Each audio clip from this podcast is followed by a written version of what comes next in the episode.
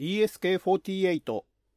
昭和48年生まれのおっさんがブラジルの人に話しかける穴に向かって昔の歌話を語るラジオ DSK48 パーソナリティはハンドルネーム DSK こと大輔です。よろしくお願いいたします。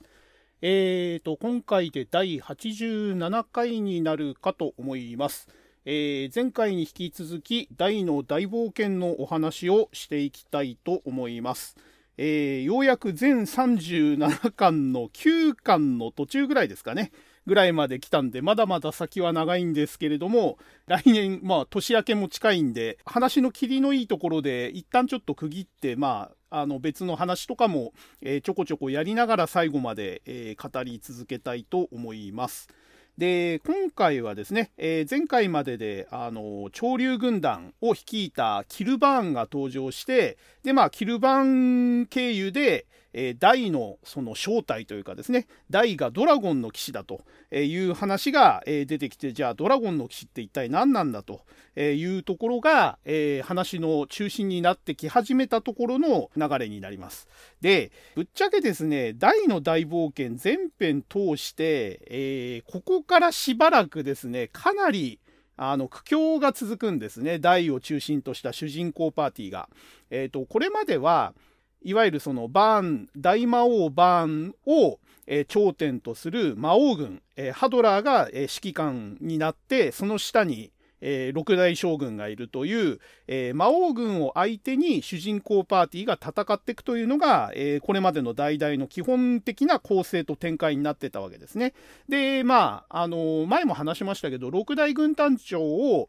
え順番に倒していくという、え流れがずっと続いていて、で、最初に戦ったクロコダインと次に戦ったヒュンケルが味方になった上で、えその2人を仲間にした状態で3人目の軍団長のフレイザードを倒したというところで一旦一区切りがついたわけですね。で、ここで、まあ、魔王軍の戦力が半減して、逆に大たちのパーティーには、えー、ヒュンケルとクロコダインが味方になったことによって戦力が増強されると。で、いよいよここから、えー、仕切り直して魔王軍と戦うぞっていうところで、えー、今の装備だと、まあ、不安だし、えー、いろいろとそのヒュンケルとかクロコダインが偵察に行っちゃったりして戦力不足というところもあって、えー、まず敵の内情を探って状況を整理してで自分たちの戦力も整えてから、えー、魔王軍と改めて対峙しましょうという流れで、まあ、小休止的な話が、えー、ずっと続いてたんですけれども、まあ、ベンガーナのこの装備を集める話とかですね。で、えー、この中で、えドラゴンの騎士というキーワードが出たことによってですね、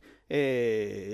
が然とそのクローズアップされてきたのが、えー、六大軍団長の中で最強と言われる潮流軍団の軍団長であり、えー、かつですねハドラーと対等な、えー、立場を維持している軍団長という非常に特殊な立場を持っている潮流軍団長バランですね。彼の、えー、存在が非常にクローズアップされてきたわけですね。大側の方の描写としては、えー、大がドラゴンの騎士じゃないかというところが新しく出てきたキャラのえー、そのメルルとおばあちゃんの今度名前が初めて出るんですけどもナバラっていうおばあちゃんですね、えー、この占い師コンビ親子親子というか占い師のおばあちゃんと孫娘の、えー、2人によってドラゴンの騎士という存在が示唆されてでそのドラゴンの騎士かどうかというのを確かめに来たキルバーンの口からもドラゴンの騎士というあの言葉が出てきたことによって大イコールドラゴンの騎士ではないかという話が大側の方では認識されてきたと。で、えー、ハドラー側はハドラー側で、えー、今までハドラーがなるべくそのダイにバランを近づけようとしなかった理由として語られるのがダイがドラゴンの騎士であるからだと。えー、でなんでダイがドラゴンの騎士だと、え、バランを近づけちゃいけないのかっていうところは語られないまま、え、バランだけがなるほどと、えー、ダイがドラゴンの騎士であるならば自分が会いに行かねばならないと。で、ハドラーが自分を遠ざけてた理由も分かったということで、こちらもなんかバランがそのドラゴンの騎士であるかもしれない、えー、ダイと何らかの関係性があるということを、えー、悪の側というかね、魔王軍側の視点とダイ側の視点と、両方の方でドラゴンの騎士というそのキーワードを間に挟んでつながっていくっていう流れになっていくわけですね。で今日から、えーと、話し始めるところっていうのがそのドラゴンの騎士とはじゃあ何なのかっていうところの、えー、謎解きとですねじゃあバランとダイの関係性って一体何なのかっていうところを軸に話が進んでくるんですけれども、えー、これまでのその単純な悪と正義のぶつかり合い魔王軍と、えー、大たち人間側の、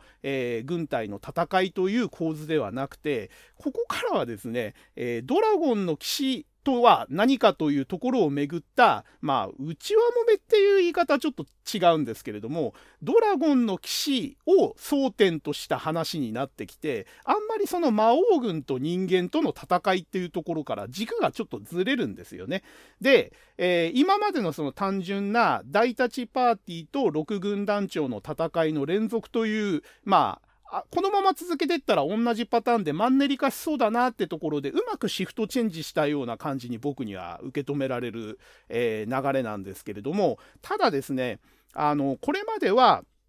あの初戦で負けて、えー、そこで、えー、いろいろアイデアを思いついたり新しい仲間を得たり新しい必殺技を得た上で、えー、リベンジマッチをして勝つっていうパターンで6軍団長と戦ってきたわけですよ。ところが、ここに来てですね、バランとの戦いっていうのは、そのパターン破りも兼ねてるんですね。あの、さっき言った、その対立の構図がシフトチェンジしたっていうのと、えー、並行してですね、その、戦いの構図もガラッと変わってるんですよ、パターンも。今までの一旦負けたけど、えー、いろいろ体制を立て直してリベンジマッチで勝っておしまい。で、その勝った上で、えー、倒した相手が仲間に入るとか、えー、次の、えー、将軍を引き出すきっかけになるみたいな、え流れが続いてたところが、えこっから始まるその、いわゆるそのドラゴンの騎士編みたいな話がずっと続くわけですけれども、ここっていうのはバランという、えドラゴンの騎士ですね。本物のドラゴンの騎士と、えー、ドラゴンの騎士の息子であって、えー、本来は現れないはずだったもう一人のドラゴンの騎士である、えー、ダイとの戦いで、えもうちょっと言うとこの流れの中では実はダイって、えーと、ずっと話の中心ではあるんだけども実は戦いの中心ではないんですよね。え終盤の方まではダイっていうのは、えバランとの力の差にえー、負けてしまってしばらく記憶喪失で戦力にならない状態がずっと続いて、え、台を抜いた状態でいかに台をバランから守るかえー、バランに台を奪われないかっていう戦いがずっと続くんですよ。だからこれまでのその爽快感のあるパターンですよね。えー、台たちを含めたパーティーが全員一旦負けるけど次は巻き返して勝利するっていうスカッとする流れじゃなくて台がひたすらその戦力にならない状態で残った、えー、メンバーでどうやってこのとんでもないパワーを持った力量差のあるバランを退けるか退けるっていうところじゃないんですよね。もうどううやって耐えるかなんですよね。もうあの台が確実に奪われそうな状況の中でどうにかしてこのバランをバランに奪われないためにもがくかあがくかっていう展開がずっと続くんですね。だから読んでる人間からするとこれまでのね爽快感のあるそのヒーローっぽい展開とはちょっとあのシフトチェンジしたあの方向性軸をずらしたっていうのを多分三条陸先生は意識してやってると思うんですけども、えー、ワンパターンにならないようにマンネリにならないように意識してやってるんだと思うんですけど読んでてねあのー、爽快感がないんですよ、ここら辺の話って。で、えー、話のスケール的には、あの、ドラゴンの騎士という存在自体は非常にスケールの大きい話で、人間と魔族と、えー、あとドラゴンの一族の三陣営ですね。この三陣営を巻き込んで神様も、えー、含めた非常にスケールの大きい話ではあるんですけども、やってることはドラゴンの騎士一族の中の内輪喧嘩みたいなのに人間側が巻き込まれてるみたいな構図になっていて、えー、やってること自体は非常にスケールが小さいというか、これ内輪喧嘩じゃないのっていう、え感じもしないでもないところなんですね。で、結局これに勝った負けたで、世界の運命が確かに変わる可能性はあるんですけどもその時点で世界が滅ぶとか、えー、人間が、えー、滅ぶとかっていう直接の危機に結びつくわけじゃなくて将来的なその危機にならないように大をバランと、えー、一緒に連れてかせてはいけないっていう戦いになるんで、え非常に重苦しくてあの、ピンチがずっと続くっていうストレスの溜まる展開になってるんですね。なので、えー、ここでね、あの、ある意味、代々を離脱しちゃった人も僕はいるんじゃないかなと思うんですよ。決して面白くないわけじゃないんだけれども、話が結構重たい。あと、読んでて爽快感がないっていうのが非常に続くんで、とにかくバランが強すぎて、えー、バランスが取れてないんですよね。これ、あえて狙ってやってると思うんですけど、味方側が常に戦力不足で、えー、で、あの、万全の状態ですらバランには太刀打ちできないぐらいの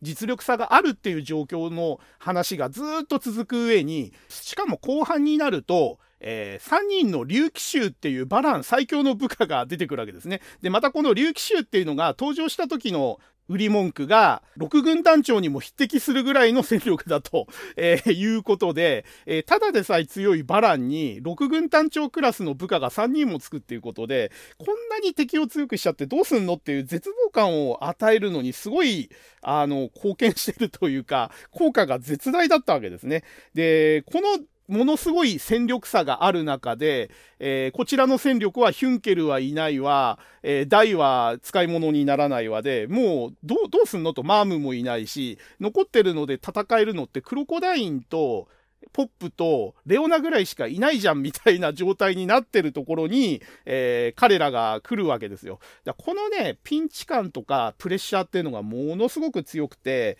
えー、ここはね、やっぱちょっと大々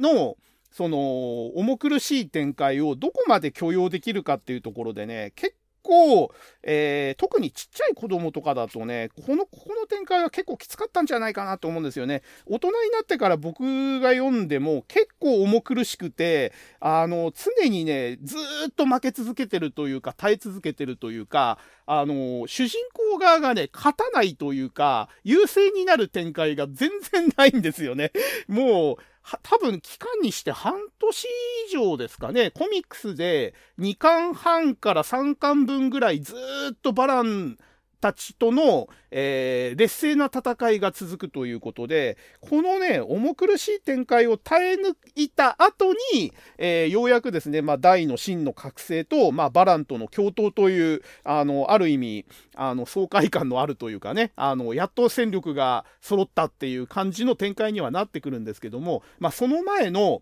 えー、まあ、ドラゴンの騎士とは何なのか、大が、えー、人間側に味方して勇者と呼ばれる理由は何なのか、そして、えー、そのえー、父親として、えー、本来あの果たさなければいけないドラゴンの騎士の、えー、使命を放棄してまで人間を憎んで人間に敵対するバランがどう、え動くのかっていうとこの理由付けをですね非常に長く時間をかけて、えここらへここからの話っていうのはやってるんで、え語る方もねあんまりここのところはね語りにくいというかあの面白おかしく語れるところがあんまないんですよね。シリアスなんで非常に。で、えー、前も言ったかもしれないですけど、僕、バランってキャラ自体はあんまり好きじゃないんですよね。まず、あの、デザインがあんまりかっこよくないと思ってて、なんか、あの、髭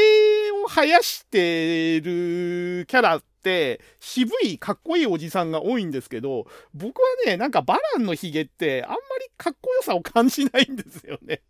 あの、なんか、若造が生きって無理して髭を生やしてるみたいな感じで、なんか貫禄とか威厳を感じる髭じゃなくて、うん、なんかね、ちょっと、あの、取ってつけたいようなって言ったら変ですけど、そう、なんか昔の魔法使いサリーの、サリーちゃんのパパみたいな感じで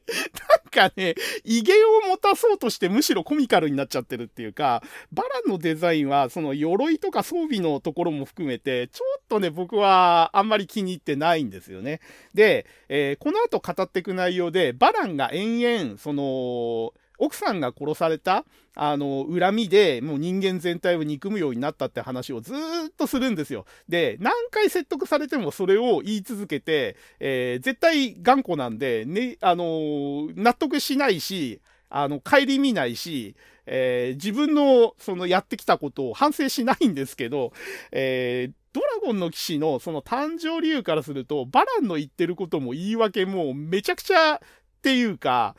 なんか大人げないんですよね、この人。だから、本来課せられてるそのキャラクターの役目と、キャラクターの設定に合わせて持たせようとしたイメージですね。その髭を蓄えてて、えー、体がでかくて、威風堂々として貫禄があるっぽい、えー、イメージを持たそうとしてるにもかかわらず、中身は子供なんですよね、バランって僕からすると。なんか、わかるよと。えー、人間に恨みを持つ理由もわかるけど、それを人間全体の憎しみに広げて人間に敵対するっていうのは、それは支援じゃないのっていうところなんですよね。で、それをね、なんかすごく正当化するためにいっぱい話をするし、理由付けも言うし、恨み事も言うわけですけど、それってなんかその成熟した大人の態度とは僕には見えなくて、バランってすごく子供っぽいなって思うんですよね。だから、そう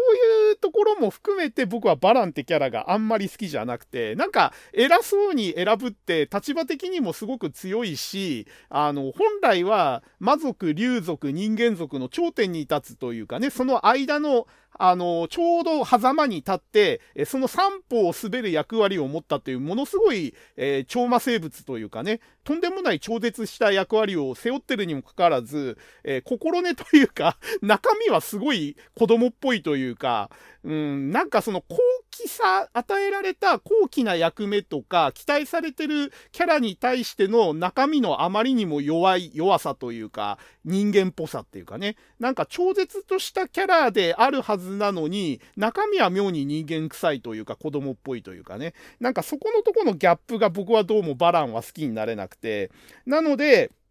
あのー、このバランとダイの対立というかね、えー、実際はダイは途中で外れて、え、ー、と、終盤になるまで復活できないんで、実質ダイとバランの対決、対立というよりは、え圧倒的なバランに対してダイ抜きの人間側がどうやって対抗するかっていう話がずっと続くわけですけども、ここの話はね、やっぱり僕としてはいい、いい場面いっぱいあるんですよ。いいセリフもいっぱいあるんですけど、僕としては、なんかバランがずっと出ずっぱりでやってるっていう時点で、あんまり好きになれないところなんですね。なんで、えー、ちょっとあんまりね、力が入らない語りになるとは思うんですけど、まあそう言いながらね、キン肉マンの時もつまんねえつまんねえ言いながらね、あの、夢の超人タッグ編の後半とか、王位争奪編全般とかね、結構長い時間語ってるし、あのー、これ裏話ですけど、あの、独り言の年間集計みたいのを、あの、スポーティファイというか、あの、アンカーの方で、あの、毎年年末にやってくれるんですけど、えっ、ー、と、実はそ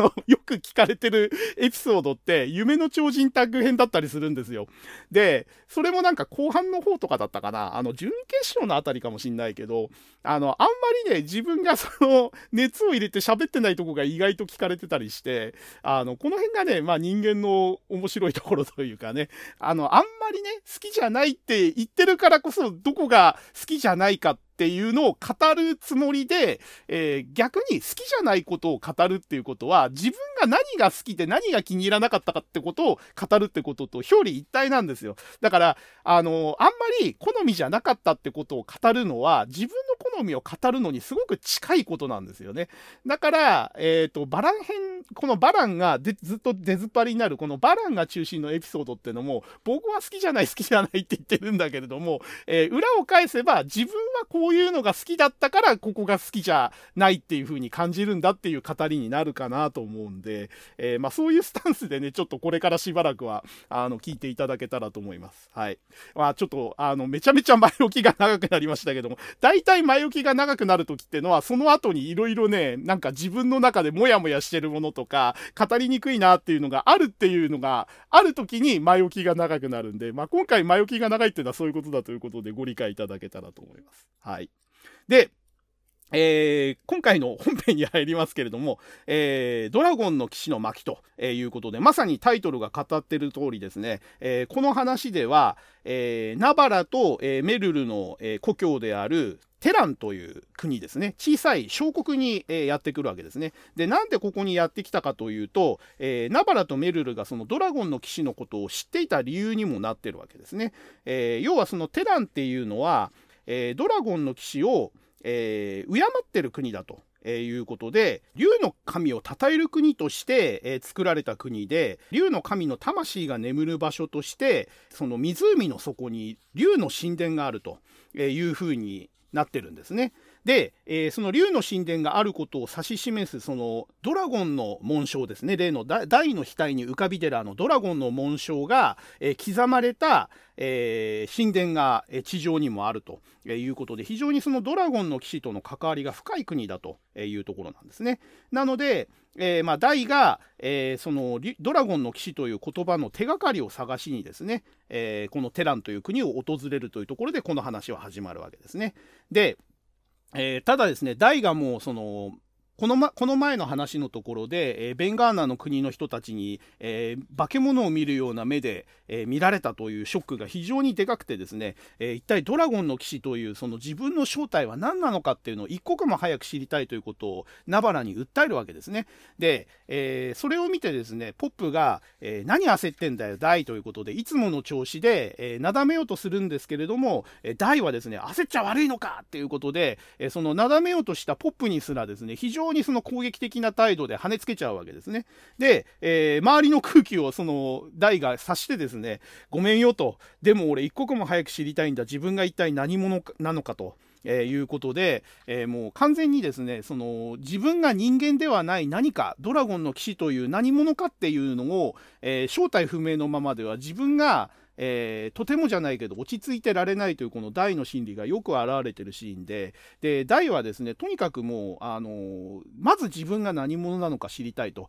なんでこんな化け物じみた力を発揮できるのかドラゴンの騎士と周りが称えたり恐れたりするこの存在っていうのは一体何なのかというところで自分を知るための、えー、まあ、試練の一つとしてですねテランの、えー、国の湖の底にあるというその竜の神殿に戻潜っていくと。いう流れになっていきます。。で、えー、一応ですね、えー、ポップも、えー、俺たちも一緒についていこうかと、え言うんですけれども、ダイはですね、自分一人で行きたいというふうにポップに返事をするわけですね。で、えこの竜の神殿に戻ってく、あの、潜っていく前に、えダイが、あの、ポップたちに言い残していくわけですね。え俺、今まで自分が何者かなんて考えたことがなかった。だって、島はモンスターばっかりだったし、じいちゃんは怒ってばっかりだったけど、たまにはすごく優しくしてくれたし、それにみんな俺が人間だからって、モンスターじゃないからって、仲間外れにしたりしなかった。でも、人間は俺が人間じゃないと仲良くしてくれないんだよね。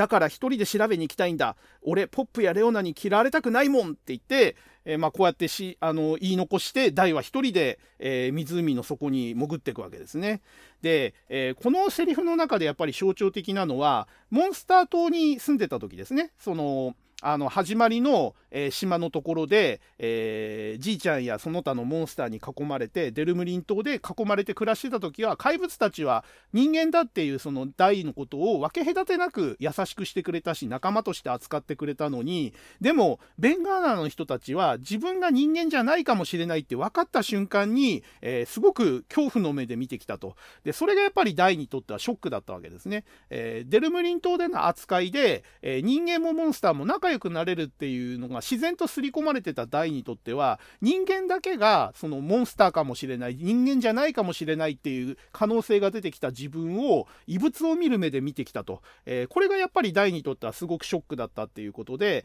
えー、まあこれがね後々のそのえー、バランとの会話のところにもつな、えー、がってくる伏線にはなってるわけですけれどもその人間の身勝手さというかね、えー、未知のものを恐れる人間のある意味賢さというか人間の習性というものに対して、えー、大が、えー、ちょっと、えー衝撃を受けるショックを受けるというところになってるわけですね。でこの大がこういう言葉をえー、言い残して湖に潜ってった後にですねポップは、えー、ここがねやっぱりポップのいいところなんですけれどもえー、もうこの時点ではね、ポップっていうのは大にとってもう非常にかけがえのない友達になっていて、まあお互いに親友だと思ってるわけですよ。で、えー、ポップはですね、その大の言葉を聞いて、ば、バカ野郎くだらねえこと気にしやがって俺とお前とは友達じゃねえか仲間じゃねえか俺はたとえお前の正体が化け物だって構わねえさそんなの関係ねえよって、こういう風に叫ぶわけですよ。ね、このポップの熱い叫びですよね。あの前までは友達だけど俺は命かけるほどじゃないよぐらいの関係だったポップがですねもう幾多の戦いを経てでお互いに、えー、心が通じ合ったことによってですねここまでのことが言える、えー、男になってるわけですよポップは。だからもう何回か前から言ってますけど、えー、ポップの成長っていうのは本当にね、よく示されていて、あの、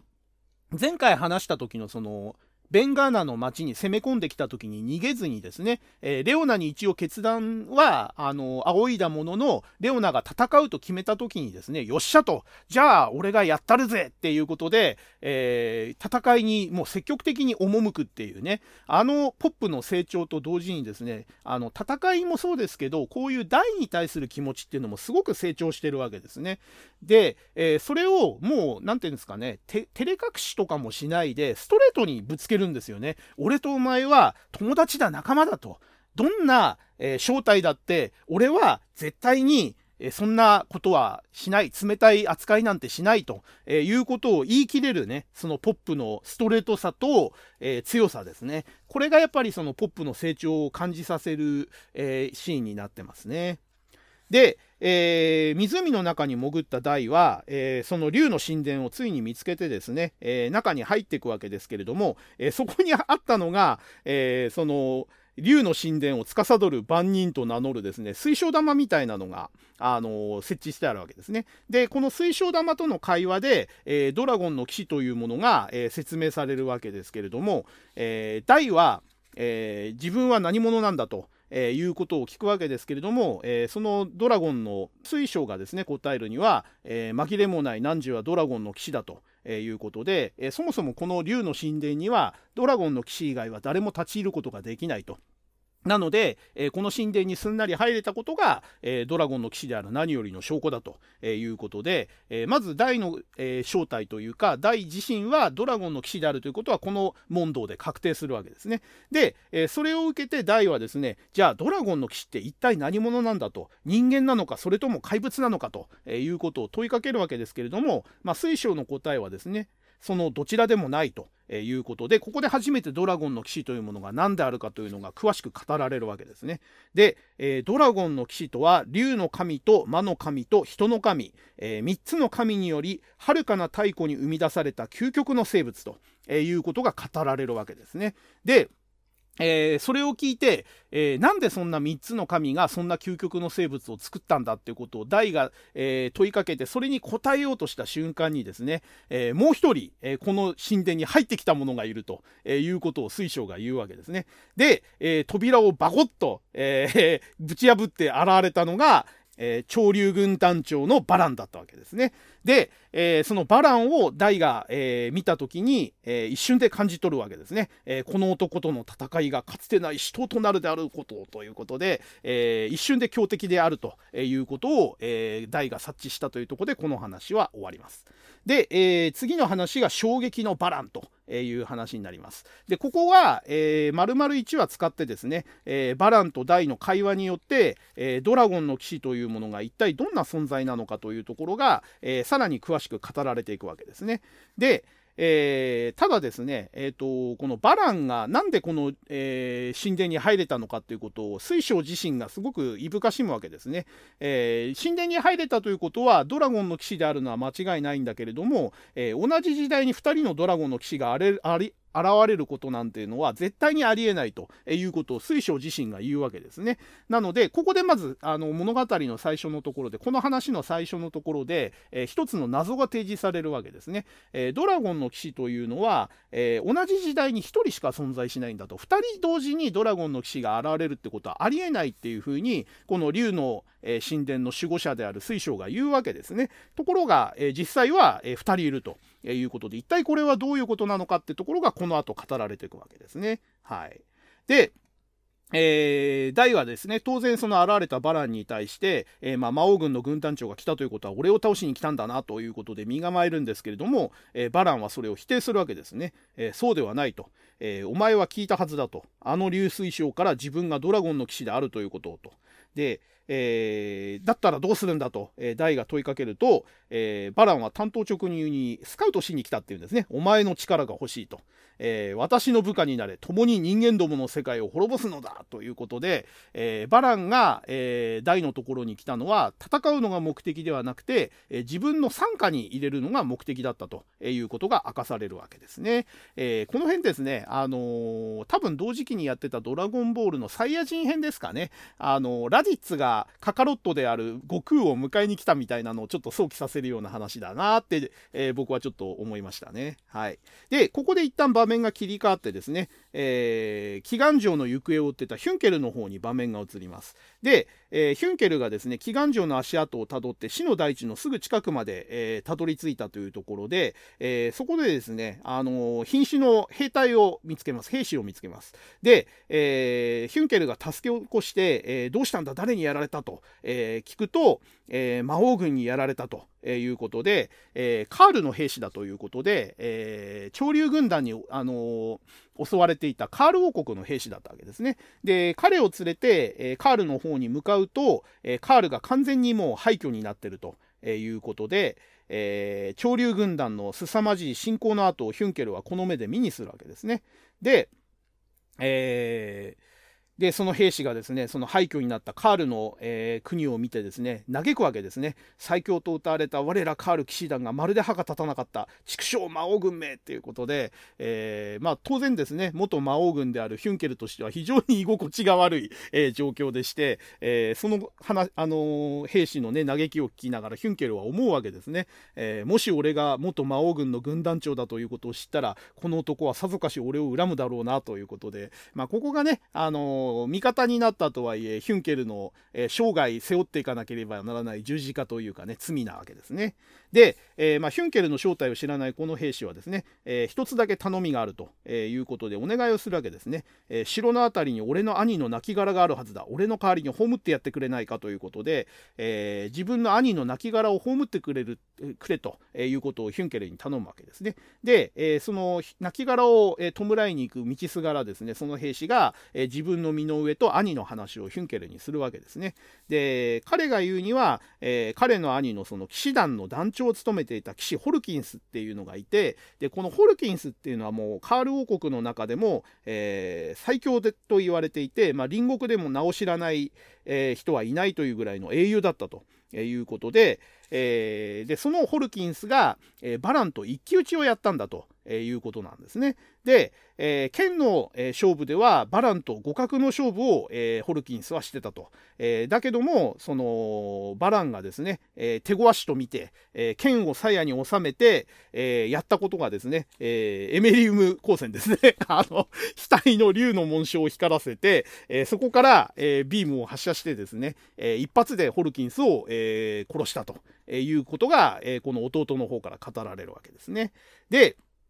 えー、亡骸をですね、あのヒュンケルがその瓦礫の中から掘り起こしたらですね、えー、その時にそのビームで貫かれた胸のところに、えー、竜の紋章の形が刻まれてたということで、えー、ヒュンケルはこれで、えちょっと察するわけですね。額の紋章から放たれた、え形が、え大の竜の紋章と全く同じ形だったということで、え大が危ないということでヒュンケルが、え大とバランの関係を察知するわけですね。で、えこの場面を挟んで、えまた竜の神殿に場面が戻ってで、え大はですね当然そのバランのスカウトを拒否するわけですね。え俺に味方になれだって人間を滅ぼせだってふざけるなと。えいうことで当然まあ人間側の勇者であるダイは、え、最初からもうそんなスカウトは断る気満々なわけですね、え、ところがですねバランはえー、大真面目でスカウトに来たんだということを説明するわけですね、えー、別にふざけてなどおらんとそれこそが本来のドラゴンの騎士の務めではないかということで、えー、よかろう流水晶に代わって私が教えてやるということでここからずっと、えー、バランが竜騎士とは一体何なのかということを、えー、2ページぐらいにわたって説明してくれるわけですね。で彼が、え、説明するには竜騎士というのはですね、え、そもそも、え、かつて神々が世界を作った、え、時代ですね作ったばかりの時代に、えー、3つの種族を、えー、作ってその3つの種族が世界を治めてたんだと。でそれが人間族と魔族と、えー、竜族だったと。いうことですね。で、えー、今はねもう魔族と人間族だけで竜族は、えー、怪物の一種になり下がっちゃってるんだけれども、えー、かつては、え人間以上の知識を持って、え言葉を操るドラゴンがたくさんいたんだとえいうことなんですね。で、えこの3つの種族が、え世界の覇権をめぐって、えずっと争いを続けた結果ですね世界が荒れてしまってでそれを、え疎ましく思った神々が、えこの世界をえー、粛清するものが必要だと考えて作ったのが、えー、ドラゴンの騎士だということなんですね。で、えー、竜の戦闘力と魔族の魔力と人間の心を持った究極の戦士として生み出されたのがドラゴンの騎士だったと。で、えー、どこかのその3族ですね、えー、竜族と魔族と人間族のどこかが、えー、まあ、野心を抱いて世界を席巻しようとした場合要は世界のバランスを崩そうとした時に、えー、それを滅ぼして天罰を与えるのがドラゴンの騎士の使命だということで要は調停役ということですね、えー、山賊の世界の中でのバランスをうまく調整する、えどこか突出して、え屈服させようとしたら、えその突出した種族の頭を抑え込んでうまく山賊のバランスを取るのがドラゴンの騎士の役目だっていうのがこのバランの説明なわけですね。で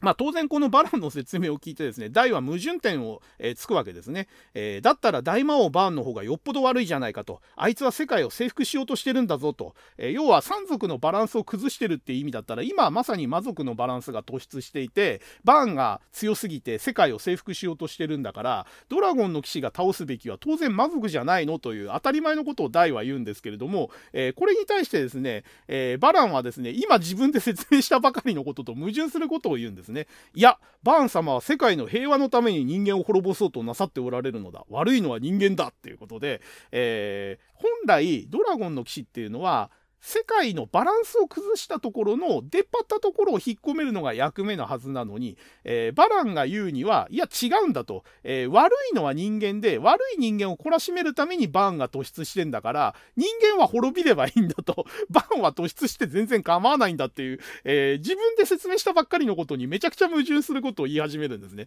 僕はねこの辺がバランが嫌いな理由の一つなんですよ。なんかねさもねあのもっともらしく説明するくせにその次の瞬間には自分が説明してしたことと全然矛盾することを平気で言うんですね。で、それを矛盾と感じないんですよ。当たり前だろうと、人間が悪いんだから人間殺して何が悪いんだよと。えー、本来のドラゴンの騎士の使命はバランスを取ることだけど、人間が悪いんだからしょうがないじゃないっていう理屈なんですよね、バランは。で、えー、バランはですね、この論にのっとってですね、あの、第にもその同じ、えー、論で説得をするわけですね。えお前も一刻も早くドラゴンの騎士本来の使命に目覚め、バーン様にお力添えをするがいいって言うんですけど、えー、ドラゴンの騎士本来の使命にって言うんだったら、全然バランの説明、説得になってないんですよ。バランスを取るのが本来の使命なんだから、バーンと戦うのが本来の使命だろっていう話なのに、なぜか知んないけど、バランは自分の中でこれ、めちゃくちゃ矛盾してるにもかかわらず、自分の中ではね、それが整合性持ってるっていう、ちょっと狂ってるところがあるんですよね。本来の使命に目覚めてバーン様に協力しろって言ってるんですよ。で、先ほど説明した説明とは全然矛盾してるんで、僕はこの説得自体がおかしいなと思うんですよね。で、まあ子供なんで大はもう矛盾点の話はどうでもいいけど、とにかく俺はな、な誰が何と言おうと人間の味方だっていうところで、えー、拒否するわけですね。嫌だっていうことで。で、えー、アバン先生の命を奪った魔王軍の手下なんかに死んでもなるもんかということで、アバンストラッシュを、えー、バラに向けて放つわけですね。ところが、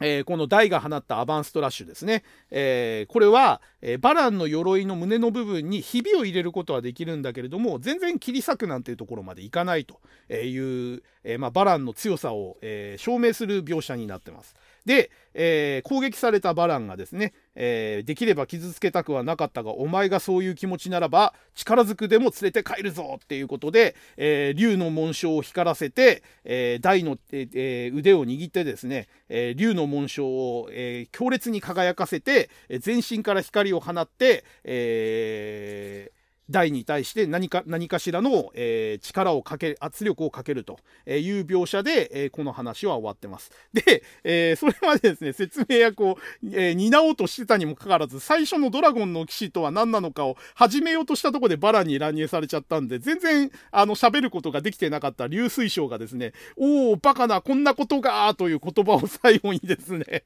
あのここであの壊れて、え流水晶のお役目おしまいと、えいうことで この流水晶ってのは一体何だったのかっていうところはよくわからないまま、彼もね、彼も、彼か彼女かはわかんないけれども、えー、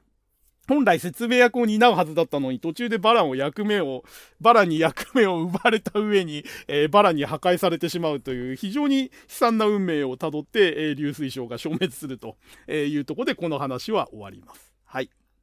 で、えー、次がですね、竜気象の正体という話ですね。で、えー、地上にいるあのレオナたちも異変に気づくわけですね。湖の表面が渦を巻いて、えー、すごいあの状況になってるわけですね。で、えー、メルルが例によってですね、予知能力というか感知能力ですね、え、感知能力でですね、いる凄まじい力を持った何かがこの下にって、えー、言った瞬間にですね、湖を突き破ってドーンとあの地上に打ち上げられたのが台なわけですね。で、えー、打ち上げられた台が、えー、レオナたちのところに落ちてきて、えー、一体どうしたんだと言ってるところに現れたのが、えー、竜の紋章ですね。ドラゴンの紋章を額に光らせた、えー、バランということで、えその場にいるみんなが全員びっくりするわけですね。あの紋章は大と同じということで、えそれじゃああの男もドラゴンの騎士ということで、えドラゴンの騎士同士の対決が始まったということをようやく地上の人たちも察するわけですね。でえー、ダイがですね、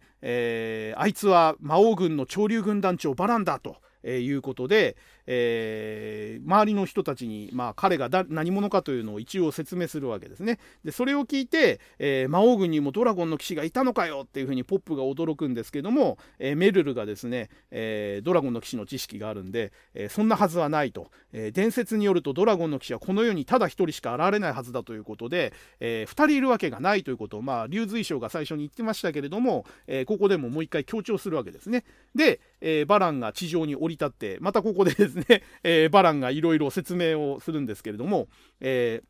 ー、そうこの私こそこの時代ただ一人の真のドラゴンの騎士だと。えー、だが本来この世に一人しか生まれぬはずのドラゴンの騎士一族にも例外が起こったそれがお前なのだえー、今こそドラゴンの騎士としての使命に目覚め私と共に人間を滅ぼすのだということで、えー、再度ですねまたドラゴンの騎士の使命に従って人間を滅ぼせという、えー、矛盾したことを押し付けようとするわけですね。で、えーまあ、大は例によって断固拒否するわけですけれども、え、なぜそこまで人間に肩入れするというふうにバランは問いかけるわけですね。で、え、今はまだ良い子供の頃のドラゴンの騎士は波の人間と大して変わらんだがお前が成長しドラゴンの力に目覚め始めるにつれ人間はお前を恐れ疎み迫害を始めるだろう。その時地獄の苦しみを味わうのはお前なのだぞ。ということで、えー、ここでですねこの言葉で、えー、大は直近で起こったあのベンガーナの人たちの、えー、目ですね、え、視線とか態度を見て思い出すわけですよ。で、え、ちょっとそこで大は揺らぐわけですね。そうだそうだと、え、要はドラゴンの騎士だということが、え、分かってですねこれ以上さらに成長してバランのようになったらひょっとしたらそういう迫害の、え、状態になるかもしれないということを大は想起してしまうわけですね、えー、ところがですねここで割って入ったのがポップなんですね、えー、ふざけんじゃねえと。大は俺たちの仲間だぜ。たとえ正体が何だろうと迫害なんざするもんかい。人間を滅ぼすために手を貸せだと。大が大が死んでもそんなことするかよ。っていうことで、えー、ポップがここでですね揺らぐ大の支えになってあげるわけですね。でこれがまさにですね前回マトリフが言っていた、えー、大のえー、存在を揺るがすようなことが起こるかもしれないと、えー、いうことで大きな壁にぶち当たった時に人間として、えー、そういうあの場面に直面した時に大の力のになってやれ、えそんな時が来たらお前が支えてやれという言葉をですね、えまあ、この時に思い起こしてそうしたかどうかは分かんないんですけどもまさにマトリフが、えポップに期待してたことをポップが自分でやるわけですね。え大は俺たちの仲間だと、えその揺らぐ大に対して、え俺がそんなことはやらせねえと。えー、大はそんなことをするわけがないし、えー、お前に対してね、そんなことをに協力させるわけにはいかないと。えー、いうことでここでポップが完全と、えー、立ち塞がるというところで非常にそのポップの面目躍如ですね、あの、彼の成長と、えキャラが非常に立ったいいシーンになってます。でえー、ポップはですね、ここで、えー、とにかくまずダイがダメージを受けてるんで、えー、レオナにあのベホまで回復してくれということで、その回復の時間稼ぎは自分がやるということを宣言して、えバランと対峙するわけですね。で、えここでですね、あの前回も披露した覚えたての大呪文ベタンを使うわけですね。で、えベタンで、えバランの足止めをしてる間に、えレオナにベホマをかけてもらうわけですけれども、えそのベタンで超重力がかかってる状態の中をですね、バランは普通に歩いてくるわけですね。ザッザッザと、えー、いうことで、一歩一歩こっちに近づいてくると、え、いうことで、えー、ポップが驚愕するわけですね。ドラゴン数匹を仕留めた俺の最大呪文が足止め程度にしかならねえなんてっていうことで、これもね、あの、ドラゴンボールでセルの足止めをするために天津飯が気候法を連発するシーンとかありましたよね。あれに近いものがありますよね。昔だったら一発決まればもうこれで即死とか相手はノックアウトっていう技だったのが足止め程度にしかならないと いうところで、えー、まああのー、まさにね、なんか、あの、ドラゴンクエストのこの大の大冒険読んでるとね、ところどころね、ドラゴンボールのやっぱりなんかリスペクト的なシーンが結構見られてて、あの、以前取り上げたあの、クンとかもそうでしたけど、あの、あとこの前のね、大がね、いろいろその、水中から飛び出してくるシーンとか、あの構えてるポーズとか、えー、そういったところですね、えー、あとこのドラゴンの騎士の関係ですよね、あのー、スカウトに来るバランとダイとか、で、このベタンでね、超重圧を受けてるにもかかわらず、歩いて動い、あのあの迫ってくるっていうこのバランのシーンとかもね、あの気候法で足止めされてるセルの、えー、シーンをちょっと僕は想起しましたね。で、えー、足止めにしかなってないってことを言われたバランがですね、えー、まあ、当然のことを言うわけですね、えー、竜の群れを束ねる軍団長がドラゴンより弱いとでも思ったかということで、えドラゴン5匹ですらねあのちょっと内漏らしがあったぐらいでしたけれども、えそういう感じのベタンで、えバランがどうにかなるわけじゃないということを、まあ、バラン自身が言うわけですね。で、えもうこれ以上足止めできないんでポップがとにかく姫さんなんとか急いでくれって言うんだけれども、えまあ、ここがね大の大々のうまいとこだと思うんですけど、ベホマ一瞬でかかんないんですよね。えー完全に体力を回復するためには時間がかかるっていう設定なんですよ。で、これが僕はその代々のそのゲームを元にした漫画家、コミカライズのあの非常にね、うまく考えられてるところで、えっ、ー、と、前に一度言ったかな、あの、代々でね、あのー、内呪文でザオラル・ザオリクがあるんですよ。で、えっ、ー、と、どっちだったっけ？えっ、と、ザオラルがないんだっけ？要はそのこの呪文唱えれば体力満タンで一発で復活しますよみたいな呪文を使っちゃうと、えー、漫画として面白くないし緊張感がなくなるんで死者復活の呪文は、えー、なくしたと。えいうのを三条先生が言ってるわけですね。で、えー、実際それで良かったと僕は思うんですよ。なんか死んだら、あの、復活の呪文というかね、あの、蘇生呪文かければ、簡単に一発で復活するなんて言ったら漫画が成り立たないわけですよ。で、同じようにベホマも、えー、これさえ唱えれば一瞬にして体力が回復するってやっちゃうと、あのー、これドラゴンボールの先図がやっちゃってるんですけどね。あれまさにベホマなんですけど、あれも、あの、当初はむちゃくちゃいっぱい先図があって、いくらでも食い放題っていう描写をやっちゃったがゆえに漫画の緊張感がなくなっちゃったんで、えー、先図は実はもう食べ過ぎちゃって、あのー、今ちょっとしかないんだっていう途中で設定変更されちゃったんですよね。で、先図はもう限られた数しかないから、ここぞという場面でしか使えないっていう風に改変されたのは、やっぱりあれが使い放題になっちゃうともう漫画が成立しなくなっちゃうんですよね。どんなに瀕死になっても一発で一瞬で復活しちゃうんであれば、ピンチの演出とかにならないわけですよ。で、えー、大体はやっぱりね、その辺のドラゴンボールの先図の失敗をやっぱり見てたんでしょうね。あのー、原作の三条先生、やっぱりそういうところをよく分かってるんで、えー、たと思うんで、あのー、ベホマも一瞬で回復しないんですよ。かけ始めてから、その失った体力を回復するまでに時間がかかるっていう設定になってるんで、だから、やっぱりこういうピンチの描写が生まれてくるわけですね。ベタンで、え足止めしてる間に台を完全回復させるっていう目論みがその回復しきる前にもうバランが攻撃をかけてくるっていうところでピンチを演出してると。だからベホマといえども万能ではないっていうところがやっぱりその代々のコミカライズの僕はすごい優れてる部分だなと思いますね。で、えー、結局ですねこの足止めできなかったバランが無駄なガキはよせっていうことで、えー、ベタンを破ってですね。で、えー、その陶器のようなもので周りのものをまあ瓦礫のようにぶっ飛ばしてですね、えもうこれがね技名すらついてないんですけどけど、まあ、おそらくドラゴニックオーラの発言だと思うんですけどもね、えー、その気合のようなもので周囲をもう瓦礫の山にして、えー、その場にいた全員をぶっ飛ばすということで、えー、全員もうあのダメージを受けた状態になっちゃうわけですね。で、倒れ伏してるレオナとダイのところにバランが近づいていって、えその子はもらっていくぞということで、えー、宣言して連れて行こうとするんですけどもレオナはですね、えー、必死にあのかばうわけですねダメよと渡さないわ大君はと。で、えー、ポップもですねちょっと離れた場所から、えー、そうだといくら同族だからって大を自由にできる権利なんかねえはずだぜということで、えー、後押しするんですけれども、えバランはですねそこに対して権利ならあると。え、いうことを言うわけですね。で、え、ここで2ページ使ったあの衝撃の発言が出るわけですね。え、親が子供をどう扱おうと勝手のはずと、えいうことで、えレオナが「えなんて今なんて言ったの？っていうことであまりの衝撃発言にもう一回聞き返すわけですね。で、えバランはですねご丁寧にちゃんと言い直してくれるわけですね。この子は私の息子だと言ったのだ。本当の名はディーノっていうことで、えー、実はここで、えー、スター・ウォーズ帝国の逆襲の例の、えー、I'm your father が出てくるわけですよ。私はお前の父だですよ。で、えー、それを聞いたダイがですね、倒れ伏しながら、嘘だっていうことで、えー、本来いなかったはずの親が、えー、実はドラゴンの騎士で、えー、潮流軍団長で魔王軍の中にいたということが、ここで明かされるというところで、この話が終わるわけですね。はい。で、えー、次の話が笑う大魔王という話になりまして、えー、で、ここがですね、えー、まあ、展開的にはほとんど進んでないんですけれども、えドラゴンの騎士、の親子関係というのが描かれてそれを受けて魔王軍が、え、どんなスタンスでバランを扱うかという話で、え、実はそんなに話のあの、流れとしては大きく動いてないんですけれども、えハドラーの立場がですね微妙になったというところで魔王軍の中では結構大きなシフトがあった話になってます。で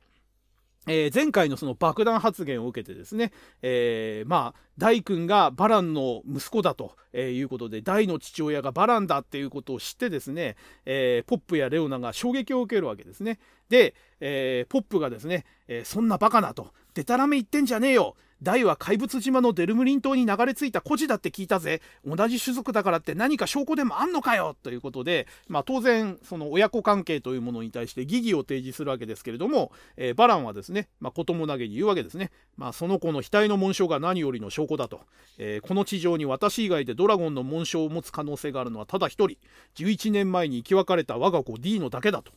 えー、で、それを聞いてですね、えー、レオナは当然の質問をするわけですね。じゃあ、ドラゴンの騎士一族ってあなたの家系しかいないの？仲間も兄弟も？そうよ、お母さんはっていうことで、えー、結局、ダイとバランが親子関係だっていうんだったら、えー、その一族の構成ってどうなってんだっていう当然の疑問を聞くわけですね。で、ダイが息子としているんだったら、バランが父親であるならば、母親もいるはずだということで、えー、レオナは聞くわけですね。ダイ君を産んだお母さんはどこにいるの？ということを聞くんですけれども、えその言葉を正面から今度は答えないんですね、バランは。で、え母親かと。いうことを一言言って、えー、確かにこの子にはどことなく母親の面影があると言いながら、えー、それまでですね非常に厳しい目をしてたバランの目がですねこの話をしてる時だけちょっと黒目が大きくなって、えー、人間味がある表情で描かれてるんですね。まあ、この辺のねその描写の使い分けですねその、えーと目のえー、描き方の違い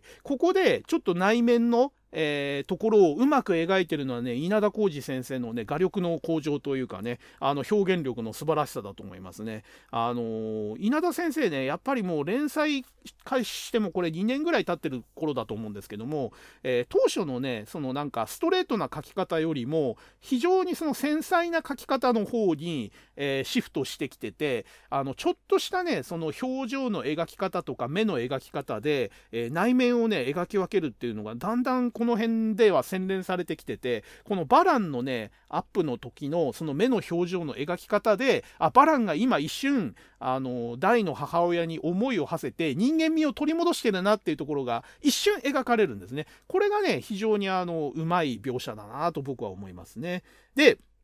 えー、一瞬ちょっとね、あの、その母親に思いを馳せて、えー、心がちょっと人間に戻るんですけども、すぐにまたバランは切り替えて、まあ、貴様ら人間には関係のないことだということで、えー、母親に思いは馳せるけれども、その説明はレオナにはしないということで、再び本題のですね、ディーノは連れ帰るということで、え連れ帰る方向にまた心を戻すわけですね。で、えこの、あの、バランが、え、台の方に迫って連れ去ろうとしてるところを見てですねあの占い師のメルルが、えー、それをまた止めようとして駆け寄ろうとするんですね。でナバラが慌ててですねその着物の裾を掴んで何しよってんだよお前っていうことで止めようとするんですね。でえー、であのままじゃ第三たちがっていうことでメルルが、えー、この場をなんとか回避しようとするために自分が動こうとするんですけれどもナバラはですね、えー、相手はドラゴンの騎士様なんだよっていうことで私たちが関わっていい話じゃないと、えいうことを、え孫娘に言うわけですね。でメルルは、え今までのやり取りを聞いてて悪い人だと。えー、ドラゴンの騎士であろうとバランは悪い人だっていうふうに、えー、メルルは考えていて、えー、これは阻止しなきゃいけないっていうことをナバラに言うわけですね。ところがナバラはやっぱりその立場上もそうだし経験上もそうなんでしょうけど、え悪い人かどうかそれは分からないっていうことをメルルに言うわけですね。えもしドラゴンの騎士様に滅ぼされてしまったとしたらそれは私ら人間が悪いんだそれが運命なんだよっていうことで、えここがねあの旧世代のナバラと新世代のメルルの関感覚の違いというかナバラはやっぱりあのドラゴンの騎士の伝説とかに、えー、かなりあのやっぱり心身ともに支配されちゃってる人でドラゴンの騎士の言うことは絶対であって神の使いなんだからその人に、えー、人間はダメだと悪いんだ滅びるべきだって言われたらそれを受け入れるしかないのが人間なんだってそれがもう染みついちゃってるのがナバラなんですよね。でも、えー、メルルはそんなのは関係ないんだとドラゴンの貴様だろうが何だろうが人間滅ぼすべしっていうふうに、えー、言ってる、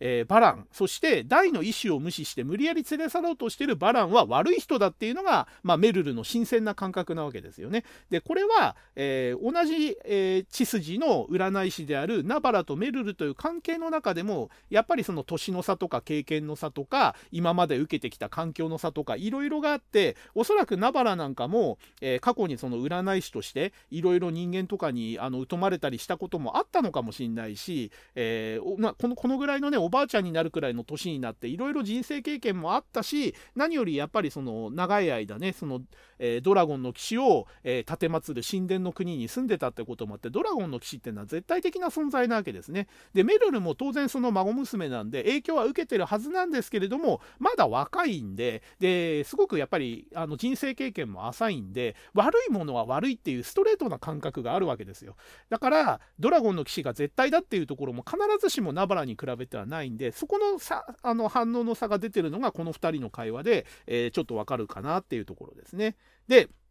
えー、このやり取りをですね例によって悪魔の目玉の遠隔で映像で、えー、魔王軍の面々が見てるわけですね。で、えー、ここでですね魔王軍の面々もみんなびっくりするわけですね。ハドラーも含めて。まああの一番びっくりしてるのはザボエラですけれどもまさかバランが大の父親であったとはと、えいうことで。で、えこの場にいるキルバーンがですね、え父とこの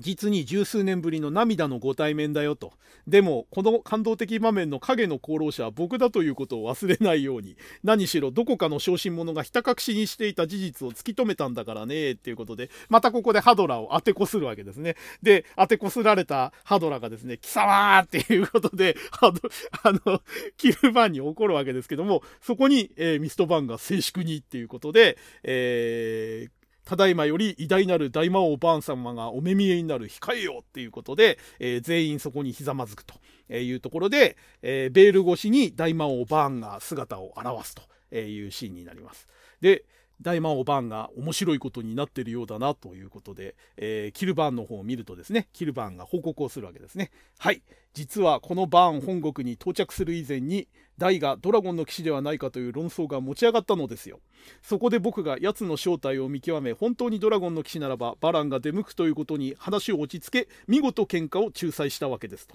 えー、いうことで。で、えー、その報告にさらにこれこれを付け加えるのがキルバンっぽいんですけれどもまあハドラー司令はえらく猛反対しましたけどね。まさかダイの素性をあらかた知っていたんじゃっていうことで、えー、まあバーンに対してチクリとで当てこするわけですね。で、えー、それを聞いてですね、バーンが、誠かハドラーっていうことで、ハドラーに聞くわけですけども、ハドラーは当然認めるわけにいかないので、メスもございません。まさかダイがドラゴンの騎士などとは夢にもっていうことで、もう周りの人間はみんなハドラーが分かってて隠してたの知ってるんで、ニヤニヤ笑ってるわけですね。で、このやりとりをやった後にですね、バーンの方がミストバーンに対して問いかけるわけですね。ミストバーン、お主はあの小僧の力を何と見る？ということで、で、ここでミストバーンが、えー、今まで張ってた伏線の回収をするわけですね。例のあの、フレザードとの一戦で、なんであの死にかけのフレーザードに、えー、鎧を貸し与えて力を見極めようとしたのかっていうところがここで回収されるわけですけれども、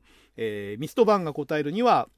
まあ、フレイザードに我が軍最強の鎧を与え力量を試しましたと、えー、まだ少年にもかかわらず力技闘争心あらゆる点で我が軍の軍団長を凌駕する素質を備えておりますと、えー、いうことで、えー、非常に、あのー、強いと。いうところを、えー、確認しましたと。いうところを報告するわけですね。で、これを聞いてバーンは笑ってですね、ふははははと笑って、ふふふふふ、愉快だ実に、ただでさえ同じ時代に2人と現れるはずのないドラゴンの騎士が揃って世の配下に加わるかもしれぬとはなっていうことで、えー、まあバランの意図と、えー、バーンの意図が一致してるということをここで言うわけですね。で、えー、キルバーンがですねそれにあの追従してですね、えー、大奪還に成功した暁には何かバランに褒美を取らせてやらねばなりませんねっていうことで、えー、バーンが、えそれに答えてですね、えー、うむもしバランが見事息子を我が軍に引き入れることに成功したら奴に魔軍司令の座を任せてもよいということで、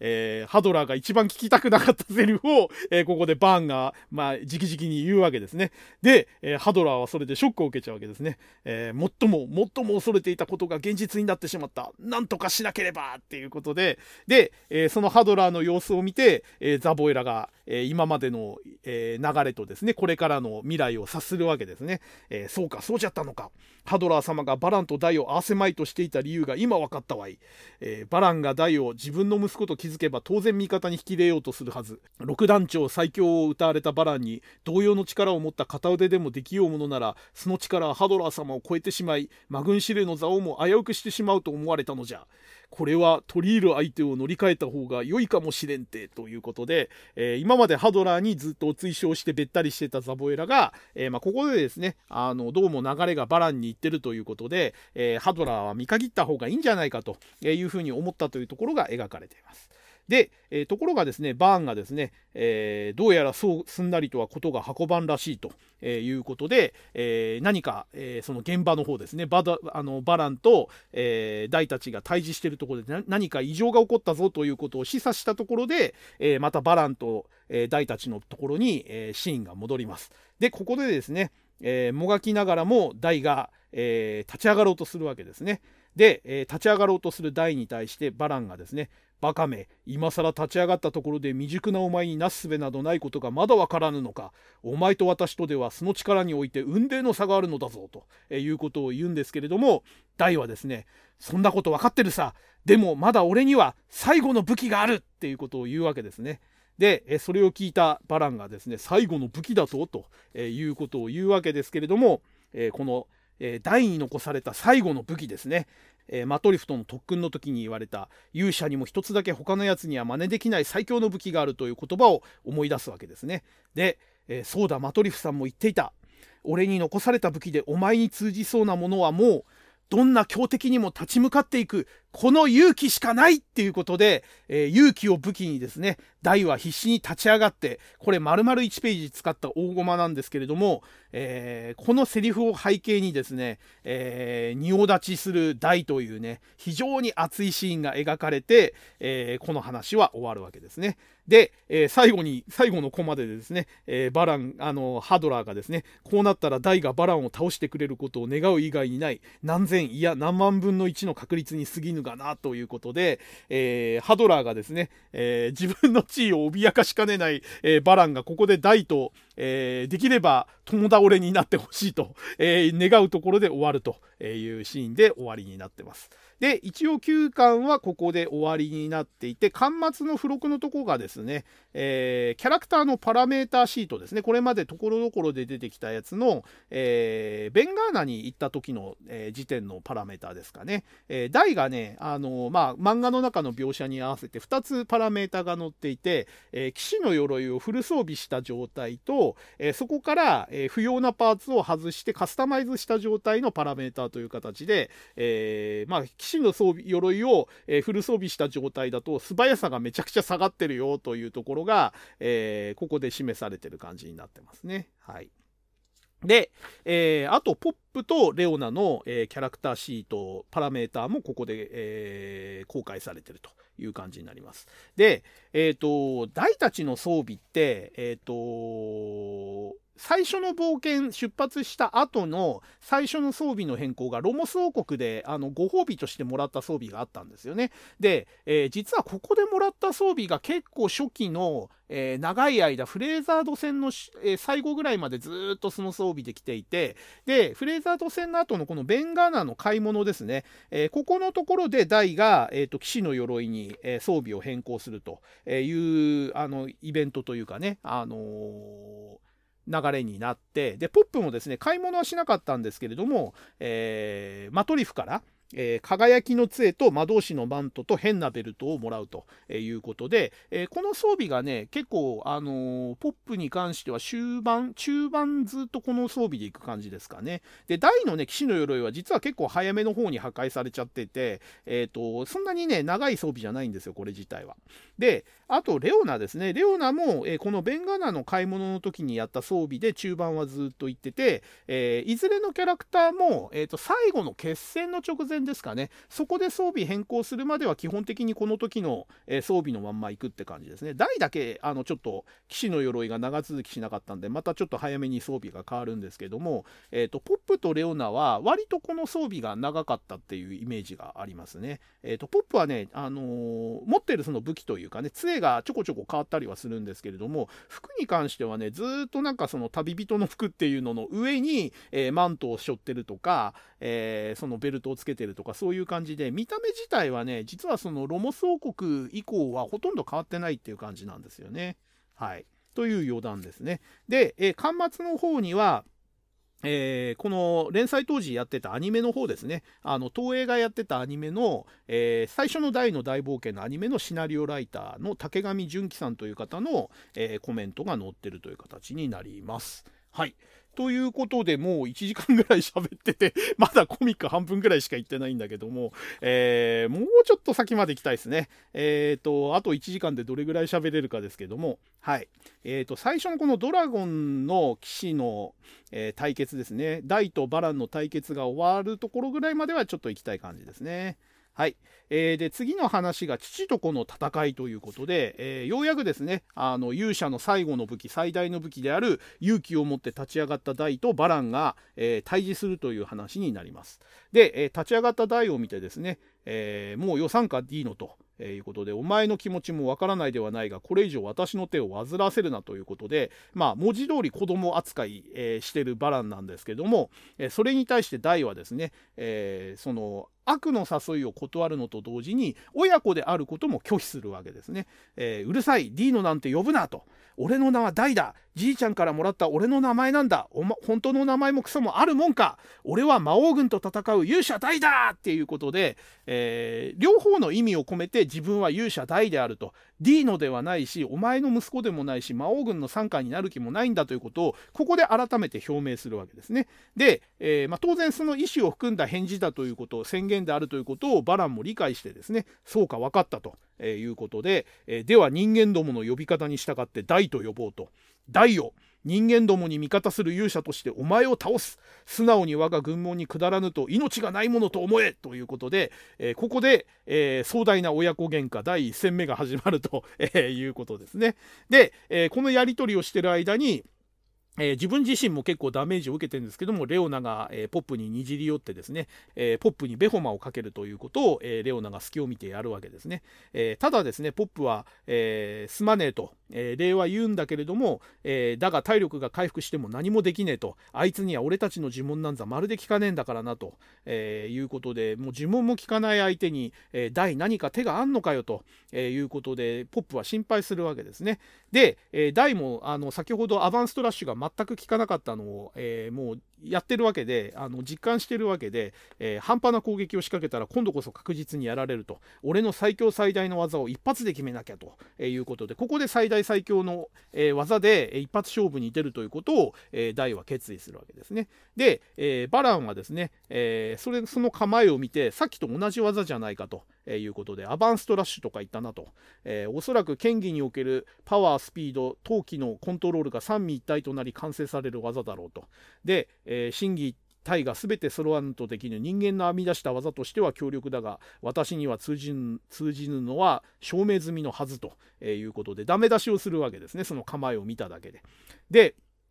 えー、ダイはですね、えー、そのバラのセリフを受けて、えー、たった一撃でアバン先生の最高義を見抜くなんてやっぱりあの技しかないということでただのアバンストラッシュじゃ通じないというところを、えここで改めて考えるわけですね。で頼む俺の体の中に眠ってるドラゴンの力よ目を覚ましてくれ今今この男に勝たなきゃ人間はみんな滅ぼされてしまうんだっていうことで、え自分の意思で、えドラゴンの紋章を額に発言させるということですね。で、えここで、えダイが出そうとしてたのが過去、えー、自分の中で出せる最強の技として、えー、作ったライデンインストラッシュですね。えー、雷雲を、えー、呼んで、えー、ライデインを、えー、剣の、えー、ところに落として、で、それで放つライデインストラッシュ、アバンストラッシュですね。えー、ライデインの威力をまとった剣で放つアバンストラッシュ、えー、名付けてライデンストラッシュをこの時バラに向けて放つわけですね。で、えー、ポップも、えー、これに関しては、えー、ヒュンケルを倒した大の奥,、ね、奥の手だぜと。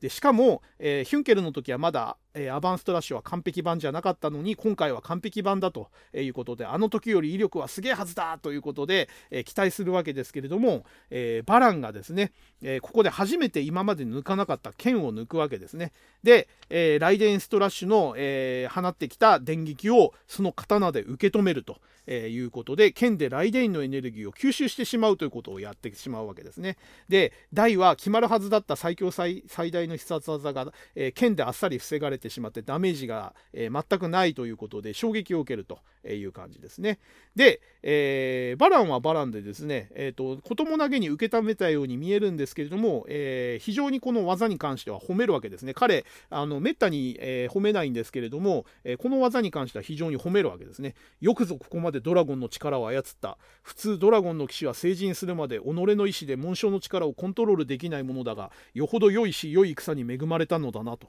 えー、いうことで、えー、その時と勇気に免じて見せてやろう真のドラゴンの騎士が天を操った時の力がどれほど凄まじいかをなっていうことで、えー、ここでね出してくるのがライデインの上位版のギガデインっていうところが、え非常にうまいところですね。え大の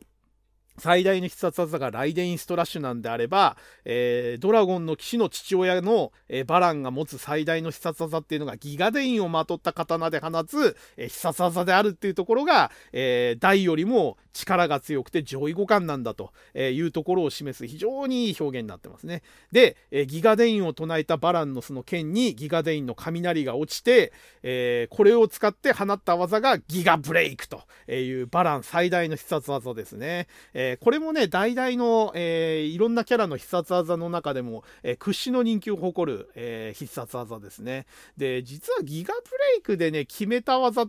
あの決めた勝負ってそんなに、えー、実はなくて、えー、すごい威力で、えー、一撃必殺というイメージはあるんですけれども実際にこの技で一撃必殺できたことっていうのは実はあんまりなかったりするんですよね。まあそもそもバランがギガブレイクを出すタイミングっていうのが限られてる上に、えー、その場合って瀕死の重症だったり、あのピンチになったりはするものの、えー、耐えきるっていう描写、あのギガブレイクですら耐えたみたいな、えー、描写に使われがちなんで、これってあのヒュンケルのブラッディスクライドとかグランドクルスとかもそうなんですけれども、本来必殺の威力を持ってるんだけれども、えー、必殺というイメージが強いがゆえに、これに耐え抜くぐらい強すごいんだっていうのを、え、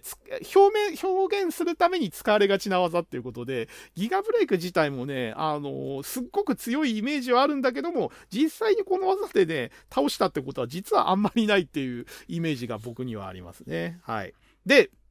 えー、このギガブレイクをまともに受けた台は、えー、吹っ飛ばされてまた湖の中に、えー、沈んでってしまうということで台はここで生死不明になってしまいます。で、えその台のやられた様子を見て、えポップがですね、えベホまで回復したんで、え化け物めと。えー、よくも大をやりやがったな畜生ということで、えー、こうなったらダメでもともとありったけの呪文をっていうことで、えー、バランに対して、え大の復讐戦を挑もうとするんですけれども、えそこに駆けつけるのがですね、え彼ですよ待てと。早まるなポップその男の相手は俺がするっていうことで、えー、獣王クロコダインがここで登場するわけですね。いやーいいシーンですね。でこれあのはっきり言ってですねえー、このバラン編の、えー、影の主役は僕はクロコダインだと思っていて、えー、獣王クロコダインが頼りになって、え、メインを張れた最後の舞台というか、えこれ以降はね、あの、強敵がどんどん出てくる上に、メインの役割がヒュンケルにシフトしていくんですよね。で、そのヒュンケルがメインを張る前の、えクロコダインがメインで輝く最後の時期と言ったら、あれなんですけど、あの、クロコダインのね、見せ場が多いのがバラン編のいいところなんですよね。で、えー、まさにですね、この獣王クロコダインの最初の見せ場がこのシーンですよ。もうダイがギガブレイクでやられちゃって、残ったレオナとポップでどうやってこのバランと対峙するんだっていうとこで、まあ、ポップがやけくそになって、俺が一人でありったけの呪文でなんとかするっていう風にやろうとしたとこに駆けつけたのがクロコダインということでね、あのー、非常にここはね、あの、心強いって感じで、えー、まあ、読者もポップもあの受け止めるわけですよね。で、ありがてえクロコダインのおっさんよ、やばいとこだったんだ、あんたが来てくれりゃ100人力だぜっていうことで、えー、ポップもすごく頼りにするんですけれども、えー、そのポップが握ったクロコダインの手はですね、震えてるわけですね。で、えー、ポップが驚くわけですよ。あの獣王クロコダインが震えてるっていうことで、お、おっさん、ふ、震えてるのかよっていうことで、えー、あの獣王クロコダイン恐れ物知らずで勇猛なクロコダインがまさか震えてるっていうことにポップはすごく驚くわけですね。でえー、ここから先のね、あの、クロコダインとバランの会話もね、またね、いろいろいいセリフがあるんで、ここはね、じっくりちょっと時間かけて話しますね。で、えー、現れたクロコダインに対してですね、えー、バランが、クロコダインか。いかに貴様でもこの私と戦ったらどうなるか分かってると思うがっていうふうに聞くわけですね。で、えー、クロコダインがですね、えー、死ぬだろうな。だがそんなことはもちろん覚悟の上だっていうことで、えー、この話は終わるわけですね。えー、要はですね、10億ロコダイン助けに来てくれたんですけれども、もう死を覚悟してるわけですね。えー、勝てるかどうかとか負けるかどうかじゃなくて、もう確実に死ぬっていう覚悟で来てるんで、もうクロコダインも震えてるっていうところがここで描写されて、えこの話は終わります。で、えー、次の話ですね。戦慄ドラゴニックオーラですね。竜陶器と、竜の陶器と書いてドラゴニック、えー、ドラゴニックオーラと読ませるという、えー、話ですね。で、えー、前回に引き続いて、まあ、バランとクロコダインが対峙してるところから始まるわけですけれどもこの鬼みてえに強えクロコダインのおっさんがビビるなんてあのバランってのは一体どのくらい強いんだっていうことで、えー、非常にねポップがあのバランの強さを、えー、推し量るわけですね。で、えー、そのポップに対して、えー、クロコダインが早くダイを助けるんだと、えー、いうことを言うんですけれどもポップはですね、えー、昔だったらここで喜んで「あのおお分かった、えー、クロコダインのおっさん任せるぜ」って言ってピューって逃げちゃうんですけれども、えー、もうこの時のポップはですねもう何回も言いますけど成長してるんでで自分にもある程度自信あるし何より責任感が強いんですね。なんで俺も戦うぜおっさんってここで言うんですね。でレオナもそれに同調して私もと3人で力を合わせればということで、えー、クロコダイン1人では置いてかないと一緒に戦うってことを、えー、ポップとレオナも言うんですけれども、えー、クロコダインはねそれその申し出を断る断るわけですね。無駄だということで。えー、どういう理由かは知らんがこの男には呪文の類が全く通じないのだ。素手か武器による直接攻撃以外はおそらくダメージを与えられまいと、えー、いうことを言うわけですね。で、えー、バランはその言葉を受けてさすが獣王を見抜いていたかと、えいうことで、えもうここら辺のねやり取りの時点で、えお互いにリスペクトあるのがなんとなくねあのほんのり伝わるようなやり取りになってますね。で、えその前提をあの踏まえた上であのクロコダインはですねポップに対して台を頼むということをもう一度頼むわけですね。でポップは、えー、まあ、そういう事情があるというのが分かったということで、えー、レオナと一緒に、えー、湖に落ちた台を助けに行くということでこの場を立ち去るわけですね。でレオナはですね、えこの言葉を受けて、まあ、理屈も通ってるしねあのそうするのが最善だっていうのは分かってるんだけれども、えー、立ち去りながらですね独り言でね悔しいわなんて無力なの私たちってっていうことで、えー、非常にあの悔しいっていうことを表情とセリフで言うわけですね。でポップもセリフにこそ出さないけども、えー、レオナと同じ表情でですね自分が、え役に立たない無力だっていうことをかみしめながらこの場を去っていくわけですね、えこの辺のねその力の差がある、えー、この場では自分が役に立たないっていうことを、えー、突きつけられてですね、えー、自分のやれることをやるしかないっていうところの悔しさですねここをレオナとポップが感じながら立ち去るっていうところもあの非常にうまい描写だなと思いますね。でえー、バランと、えー、クロコダインのやり取りがここでしばらく続くわけですけれども、えー、ここでですね、えまあ、どれだけねそのクロコダインがバランに評価されていてでクロコダイン自体もバランを評価してたということがいろいろ明かされるわけですね。で、まあ、ちょっとここのセリフね僕大好きなんであのちょっと丁寧に拾ってきますけれども、えー、バランにですね事情は聞いていたか？というふうに問いかけられて、まあ、改めてまた話すのも面倒くさいんでしょうけどそれはあのバランもそうですし作劇場もそうなんでしょうけど、えー、要はこのこれまでの話は全部聞いてたか？ということで、えー、確認されたクロコダインはあらかたな？ということでまあちょっと雑ですけれども、え要は今までのやり取りは分かってるよ？という前提でこの後話を進めるよという、えー、お互いの了承のやり取りですね。で、えー、それを確認した上でですね、バランは、ならばなぜ邪魔をすると、我が子をこの手に取り戻すことの何が悪いということで、まず親子の論理で攻めるわけですね。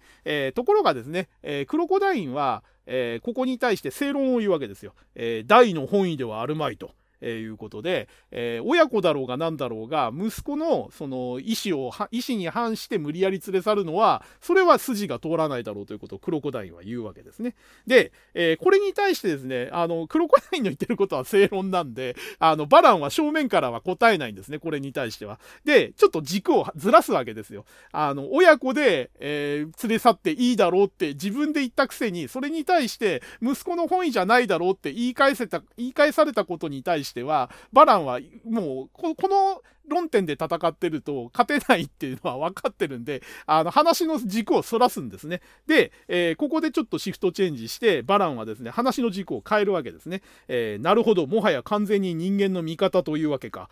残念だぞクロコダイン。私は六団長の中では最もお前を買っていたのにと、えー、いうことで、えー、実は六団長の中で、えー、バランが一番評価してたのはクロコダインということがここで明かされるわけですね。まあ、バランはあのお追奨とかお世辞とかいう男ではないんでこれは多分あの彼の心情なんでしょうね。でそれに付け加えてですねえー、バランはそういえばあのヒュンケルという男も嫌いではなかった。あの人間を憎む氷のような心がな。だが私の気に入ったやつはみんな魔王軍を去る。ふよほどハドラーに人徳がないのかなっていうことで、えー、自分が、えー、気に入った人間。まあおそらくクロコダインはその人格者とかねその立ち位置とか心意気に多分、えー、惚れて、まあ、評価してたと。でヒュンケルに関しては同じ人間嫌い人間憎し人間滅ぼすべしっていう、まあ、同志として、えー、同感して、まあ、共感して評価してたと。いうようなことをここで言うわけですけども。でその2人が裏切ったのはハドラーに人格がないからだっていうのがまああの半分ねあの本気半分冗談みたいな感じで、まあ、バランは言うわけですけども、えー、それをですねあの当の裏切った本人であるクロコダインは明快にここで否定するわけですね。それは違うと。えー、いうことで、えー、ヒュンケルはどうだか知らんが少なくとも俺はハドラや大魔王バーン様のためなら死んでもいいと思っていた主のために命を捨てるのが真の武人その対象が今は大になったというだけの話だということで、えー、要はその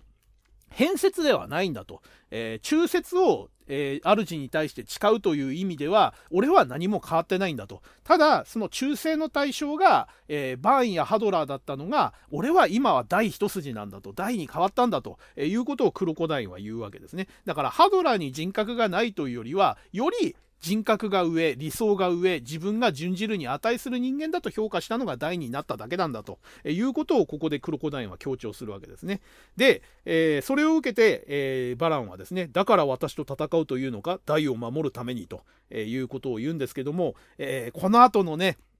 クロコダインがなぜ大に忠説を誓うのか、えー、自分を、えー、命を捨てるための、えー、忠誠を捧げる対象として、え今、え捉えてるのかということをクロコダインが自分の口から言うわけですね。えダイがいなかったら俺やヒュンケルはいつまでも窓をさまよっていたに違いない。あいつは俺たちの心の闇に光を与えてくれた太陽なのだと。えー、いうことで、えー、ここでですね、クロコダインが今までなかった表現を使うわけですね。えー、大は俺たちの心の太陽なんだと、えー、いうことを言うわけですよ。で、えー、この太陽というね、表現を使ったことで、えー、バランの心がちょっと動くわけですね。えー、その太陽という表現が、えー、自分にもちょっと心当たりがある表現だったので、えー、ここでねちょっと、あのバランの心が、え階層に、え若干持ってかれるという流れになります。で、えー、クロコダインは続けてですね生きとし生ける者には全て太陽が必要なのだ。それを奪おうとする者は断じて許せん。たとえ力及ばずとも戦うのみ。ということで、えー、自分が実力で及ばないことは分かってても、えー、人々が生きていくために生きとし生けるものってここでは全部言ってますね、えー、人間だけじゃないんだと自分のような魔族のにあの魔族にとっても、えー、大は必要な太陽なんだということを言ってその太陽は奪わせちゃいけないんだっていうことをここでクロコダインは強調して、えー、それを守るためなら俺は命を捨てる覚悟だということをここでバランに言うわけですね。でえー、この塩としてでも、えー、大を守るという決意を示したクロコダインを見て、えー、バランはですね、え自分が唯一というかね一番評価していたその軍団長の、えクロコダインにここまで言わせるということで大のその太陽の明るさというかね偉大さというのをここで感じるわけですね、えクロコダインほどの男の心をここまで動かすとは何という子だと。太陽太陽の子かということでここで、え想起されるのが大の母親のソアラという、えー、女性ですねここで初めて、えー、ソアラという女性の名前が出てきてビジュアルも出てくるということで、え、太陽というキーワードで、えこのソアラという女性が、えバランの心に浮かんでくるという、まあ、伏線というかねあの描写がされます。で、え一瞬そのソアラを思い浮かべたもののここでですねまたバランがきっと、え表情を改めて剣を構え直して、え何かするのかなと思ったら、え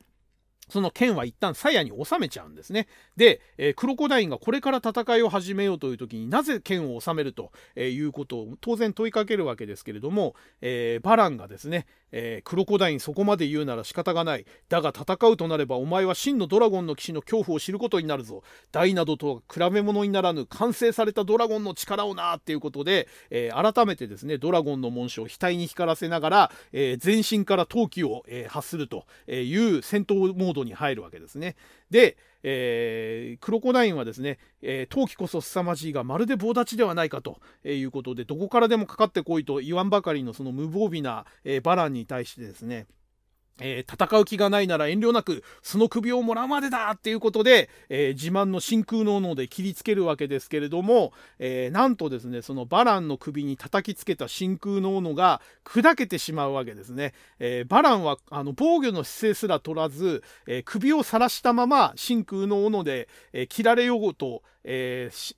え切られるかと思われたんですけれども、え実際に砕けたのはそのバランの首に当たった真空の斧の方だったということで、えー、クロコダインがですね、えー、斧の方が砕けるとはということで驚くわけですけれども、えー、その斧とバランの間に光り輝く気流のようなものが見えるということに気がつくわけですね。で、えー、バランが、えこれぞドラゴンの騎士最強の秘密ドラゴニックオーラということで、え剣も抜かずにですね、え手をえー、抜き手でですねあの指を揃えた状態で右手の抜き手で、えークロコダインの鎧を鎧の胸の部分ですねそこに、えー、抜き手を刺して、えー、貫くということであのー、クロコダインのねあの獣王の鎧って、えー、まあクロコダイン自体が頑丈なんであのしょっちゅう壊れてるイメージあるんですけれども、えー、この時もですね素手の抜き手でね穴を開けられちゃうという、え状態になってます。で、えこの後ですねバランがドラゴニックオーラっていうのが何なのかっていうのを簡単に説明するんですけれども、えまあ、このドラゴンの紋章が輝くと私の体はドラゴニックオーラと呼ばれる生命エネルギーの気流にに覆われるのだと。えー、でそれは全身を鋼鉄のように強化しあらゆる呪文を跳ね返す防御膜となると。えー、いうことで、えー、このドラゴニックオーラの説明があってクロコダインも納得するわけですね。そうかあの紋章が輝いた時大の体が信じられない強度になるのはそのためだったのかということで、えー、大自身もですねクロコダインと対戦した時に真空ノーノを素手で受け止めて、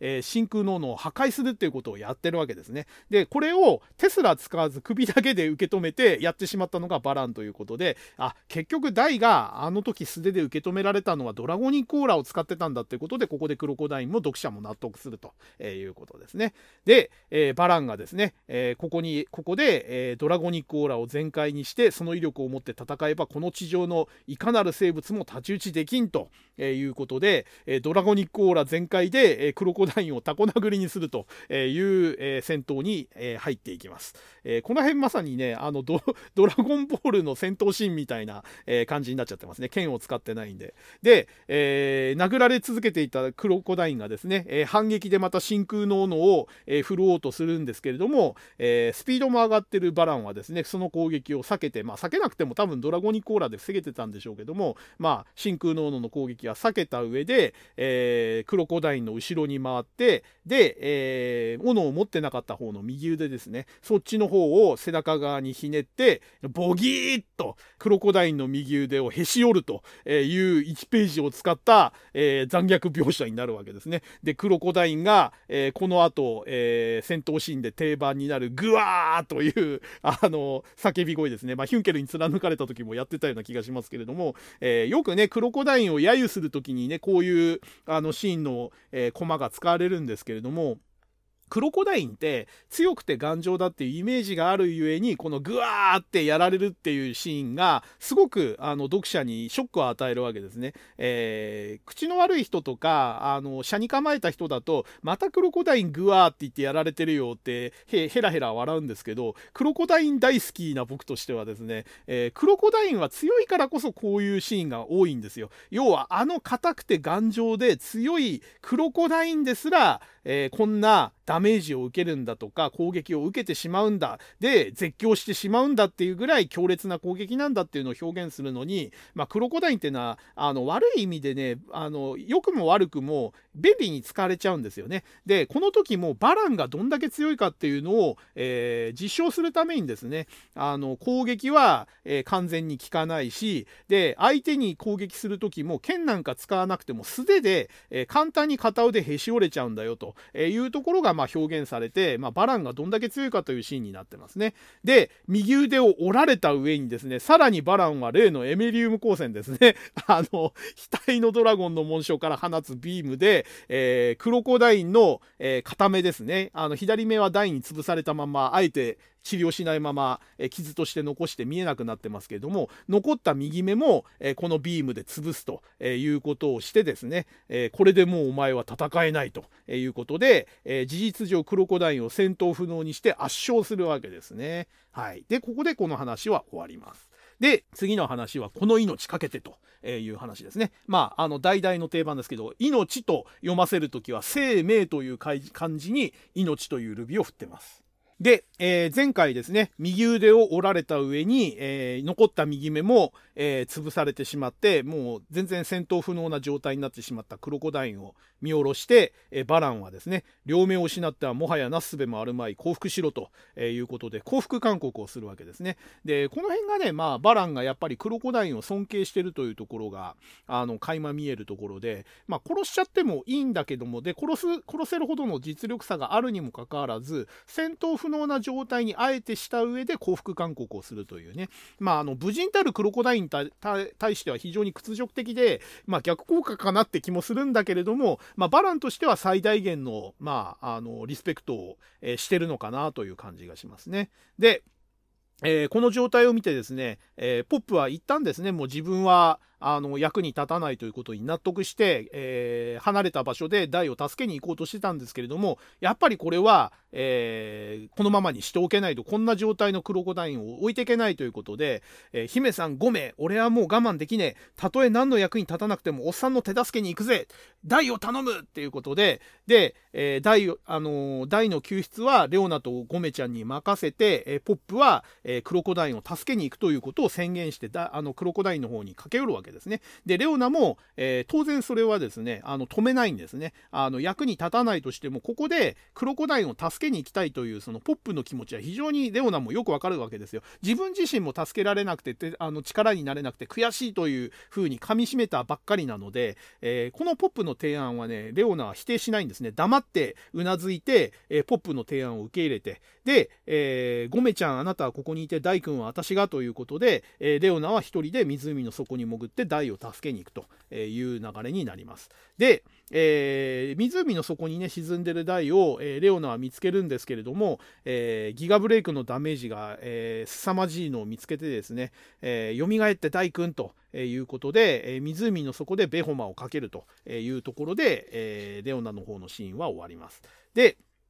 えー、そのクロコダインがやられて半身半身になってる状態を見て、えー、ナバラがもうおしまいだね逃げるしかないよということでメルルと一緒に逃げようとするんですけれどもメルルがですねポップが駆けつけたのに気がつくわけですね。で、えー、ポップはですね、えー、バランの前に、えー、バランとクロコダインの間に立ちふさがるわけですけどもバランはもう最初から相手にしてないわけですね。何の真似だというふうに問いかけるんですけれども、えポップが決まってんだろうと魔法が効かねえんだったらこいつでぶったたくしかねえっていうむちゃくちゃなことを言い始めるわけですね。要は本来魔法使いで魔法が主力で武器の攻撃なんて全くあの戦士にも劣るポップがですね魔法が効かないんだったらこの杖でぶったたくしかねえっていうめちゃくちゃなことを言ってくるわけですよ。で、えー、それを聞いてバランはですね狂ったか小僧と、まあ、当然の、えー、答えを返すわけですね。で、えー、私が徹底的にクロコダインを叩いたのは奴のようなタイプが一番恐ろしいからだと、えー、あらゆる呪文を弾くこのドラゴニックオーラもそれ以上のパワーや闘気をもってすれば貫かれ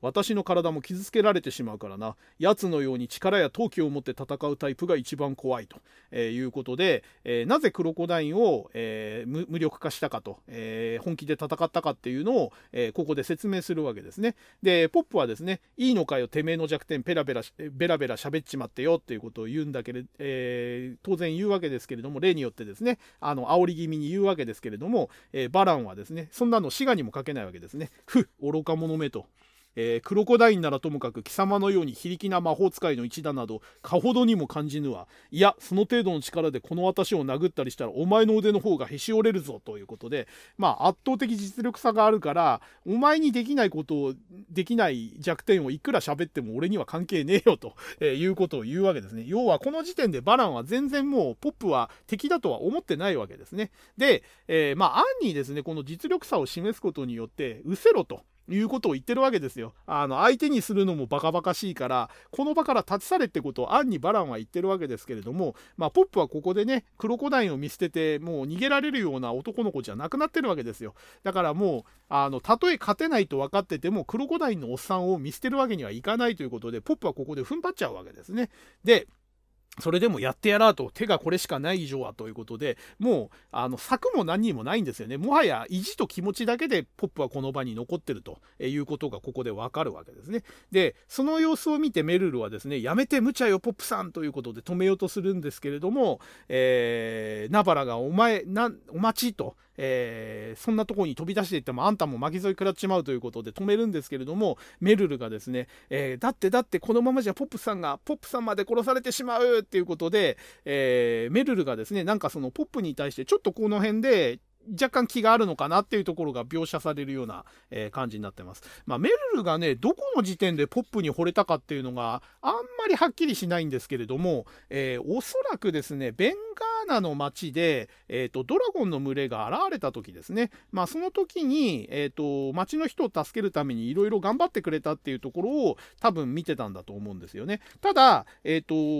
ポップってあのメルルたちとは別行動をとっていて直接助ける描写ってあんまなかったと思うんですよ。だからなんかねメルルがどこでポップに惚れたのかなっていうのは、えー、と僕の中でははっきりしてなくて、えー、とおそらくですけれどもあの、最初に惚れたのはさっき説明したあれですね。あの、ダイが自分の正体を確かめに竜の神殿に潜りに行った時ですね。で、そこで、えー、俺とお前は友達じゃねえか、仲間じゃねえかと、えー、俺はたとえお前の正体が化け物だって構わないっていう風に叫んだ時ですね。泣きながら叫んだ時、あれをメルルは見てるんですね。で、えー、おそらくこのダイに対するポップの気持ちの吐露してるところ、泣きながら、えそんなことねえと、俺はお前を否定しないっていう風にに全力で言ったあのポップを見ておそらく、えー、メルルは惚れたんじゃないかなっていうふうに僕は察してますけどね。はい。まあ、ちょっとここのシーンで、えーと、ポップが殺されちゃうかもしんないから私が助けに行かなきゃっていうところでちょっとメルルの、えー、ポップに対する気持ちが若干描写され始めたかなっていうところがこのシーンになります。で、えー、いよいよ覚悟を決めてですね、えー、輝きの杖を伸ばして、えそれで殴りに行こうかと、えポップが構えたところで、えその足を掴んで止めたのが瀕死のクロコダインなわけですね。で、クロコダインがこの場は俺に任せろと言ったはずだぞと、えいうことで、ポップを止めるわけですね。で、ポップが当然ですね、えでもその体じゃかないっこねえだろというふうに言うんですけれども、クロコダインはここで強がりを言うわけですよ。なに、まだ左腕が生き残ってる、やってやれんことはないと。えー、でさらにここから言うことがまた、あのー、非常にいいやり取りなんですよ。えー、それにたとえ両目が失われようと俺にはまだ心の目があるとお前が拭ってくれた心の目がなってでポップはね俺がっていう風にちょっといぶかしむわけですね。あの、前回も言ったんですけどポップと、えっ、ー、と、クロコダインの関係って、割と僕的にはクロコダインの一方通行の片思いっていう感じがしてて、クロコダインにとってポップの存在って、えっ、ー、と、実は結構大きいんですよ。あの、クロコダインが、あの、心を入れ替えて自分を見つめ直すきっかけになったのは、あの、ポップの決死の行動と言葉だったんですよね。で、ところが、ポップってこの後ってクロコダインのおっさんとは実はあんまり関わりが強くなくて、一番絡んだのがおそらくここのやりとりぐらいだと思うんですよ。で、えー、この時初めてね、おそらくポップは自分の行動や言葉がクロコダインに大きい影響を与えてたんだっていうのを知ったところだったと思うんですね。多分、初めて知ったのがここのやりとりだったと思うんですけど、まあ、それぐらいポップにとっては、クロコダインにそこまで自分が影響を与えてたって自覚がなかったんじゃないかなっていうのが、ここでちょっと垣間見えるやりとりなんですよね。で、えー、いかにね、そのポップの言葉が、えー、自分に響いたかっていうことを、ここでクロコダインがポップ本人に言うわけですね。あの、そうだ。あのロモスの戦いの時、お前は絶対かなわぬ相手であったこの俺に命を懸けて向かってきた。その姿に俺は信じ合いながら戦う人間の素晴らしさを見た。俺の心の濁った汚れを取り除いてくれたのはポップ。お前だっていうことで、えー、ここでね、ポップがいかに自分に対して影響を与えたかっていうのをポップ本人を前に力説するわけですね。で、それを聞いて初めてポップはクロコダインが自分に対してそこまでの思いを持ってたんだと、自分が影響をここまで与えてたんだってことを初めて知るわけですね。で、えー、だから俺も命を懸けるのだ。バランが叶わぬ敵だからといって、このまま手をこまねいていたのではお前の仲間たる資格がないっていうことで、えー、ポップの行動と同じことを今俺をや、俺はやろうとしてるんだっていうことをクロコダインはここで強調するわけですね。で、ポップもここで初めてクロコダインの気持ちを理解するわけですよ。今まで、仲間になってくれてありがたいし頼もしいとは思ってたけどここまで思ってくれてたんだっていうのをここで初めてポップは彼自身の言葉で理解するわけですね。クロコダインの言葉として聞いてしかもそれが自分に向けられた言葉だと知って初めてクロコダインの心情をしあの真意を理解して共感するわけですね。でもうこれはクロコダインを止める手段はないんだとなぜならあの時クロコダインと必死で対峙してたポップ自身と同じ気持ちで今クロコダインはバランに対峙してるんだってことをここでポップは理解したわけですね。で、ありがとうよおっさんと。だけどあんただけを死なせねえ死ぬ時は一緒だぜっていうことでここでポップとクロコダインは初めて心を一つにしてバランに立ち向かうというあの構図になるわけですね。で、えー、ここでクロコダインが出すのがさあ行くぞバランこれが俺の最後の技だっていうことで、えー、折られてない残りの左腕でですね縦横快進撃、えー、これの構えに入るわけですよ。で、えまあポップもね役に立たないと分かっててももうこの場は逃げ出さないと一緒に死ぬと輝きの杖を構えるポップが、え、2人してバランと対峙するという、え、構図になるわけですね。でそれを見てバランがバカめと。えー、今のお前は目が見えんこちらいくらでもかわしようがあるだが貴様らにこれはかわせまいということでまた再び剣を抜くわけですねで先ほど相手が D のゆえに力をセーブしたが今度は違うぞたとえかつての領有といえども人間を素晴らしいなどと抜かすやつを生かしてはおけんと、えー、いうことで、えー、ギガブレイクの構えを取るわけですね。で、えー、クロコダイもポップもこれは予想だにしてなかったわけですね。またギガブレイク打てるのかと、えいうことで、むむな、なんたる象の木あ、あれで加減してたなんてやべえっていうことで、えー、2人ともね、技を放つ前にやられそうだっていうところでもう大ピンチになるわけですね。で、2人揃って灰になれっていうことで、まさにギガブレイクを放とうとした瞬間に、えー、例のヒーンという音ですね、えー、竜の紋章が輝く時に使われる効果音ですけどもこの音が湖から、えー、鳴り響いて、え湖をの水面を破って飛び出してきたのが、えー、大なわけですね。大が例によって、えー、剣を逆手に構えてですね、竜の紋章を額に光らせて、えー、これもね、ドラゴンボールの悟空がよってよくやってたポーズですけども、え、両手を、えー、水平に構えて片足を、片膝を持ち上げて、え、あの水面から飛び出してくるという形で大が復活するわけですね。で、えー、レオナがですね、ベホマをかけたは体力だけは全開よということで、えー、時間稼ぎをしてる間にダイがベホマで体力だけは全開で復活したということで、えー、なんとかこのピンチに間に合うわけですね。で、ところがバランがですね、今更復活したところでどうなるかと、もう一度全員まとめまとめて吹き飛ばすのみだっていうことで、えー、ギガデインを放つわけですけれども、えー、ダイはですね、この放たれたギガデインに対して自分の剣を投げて、えー、このギガデインが、えー、バランの剣に落ちるのを阻止するわけですね。で、えー、それをした上で、えー、今だクロコダイン俺の打つ方向に合わせてあの技をっていうことで、えギガデインを足止めしている、え防いでいる剣を使わずに、え自分が持ってるもう一個の武器ですねパプニカのナイフを取り出して、えそれを逆手に構えるわけですね。で、えそのパプニカのナイフでアバンストラッシュを放つ、え、台で、それに合わせて、えー、呼吸を合わせてですね、クロコダインがそこだ。縦横快進撃っていうことで、えー、アパンストラッシュを防いでるバランに対して動け、身動きができないバランに対して、えー、縦横快進撃を放つという連携技で、えー、バランを、えー、バランに対して、えー、同時攻撃を仕掛けるというところでこの話が終わります。で、えー、バランがうおーっと絶叫してズガーンと、えその2つの技が激突したところで、えこの話は終わります。で、え次の、え話ですね恐怖の先行という、えお話になりますけれども、えー、ものすごい、え、煙で、まあ、バランがどうなったかは分かんないんですけれども、えー、とりあえずですねクロコダインとダイがここで会話をするわけですね、え無事だったかダイということで、えダイが目をやられちゃったのっていうことで、え心配するんですけれどもクロコダインはここでも強がるわけですね。このぐらいどうということはないということで,、えでレオナクロコダインの目を見てあげてくれっていうことでレオナが、えクロコダインに駆けつけて治療しようとするんですけれども、えそこでですね、えメルルが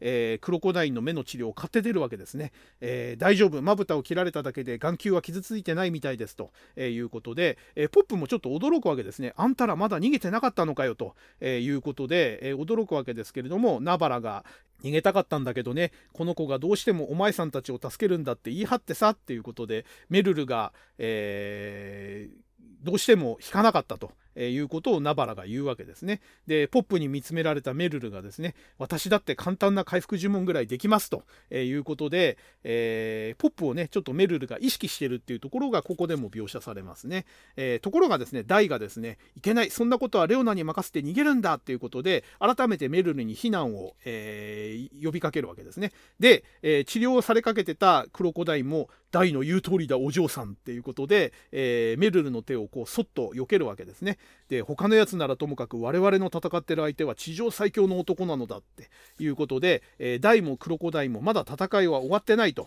えー、この場にいるのは危ないということを言うわけですね。で、えー、ポップはですねもうなんかあんだけの技食らってんだから、えー、大丈夫だろうっていうことであんいくらなんでもあんなすげえの食らっちゃっていうことで、えー、ちょっとね余裕の表情なんですけども、えー、そこに現れたのが土煙を飛ばして、えー、復活したバランですね。でやっぱりドラゴニコーラを全開にして全身を防御したんだわっていうことで、えあの2つの合体技ですら、えバランを倒せなかったとえいうことですね。で、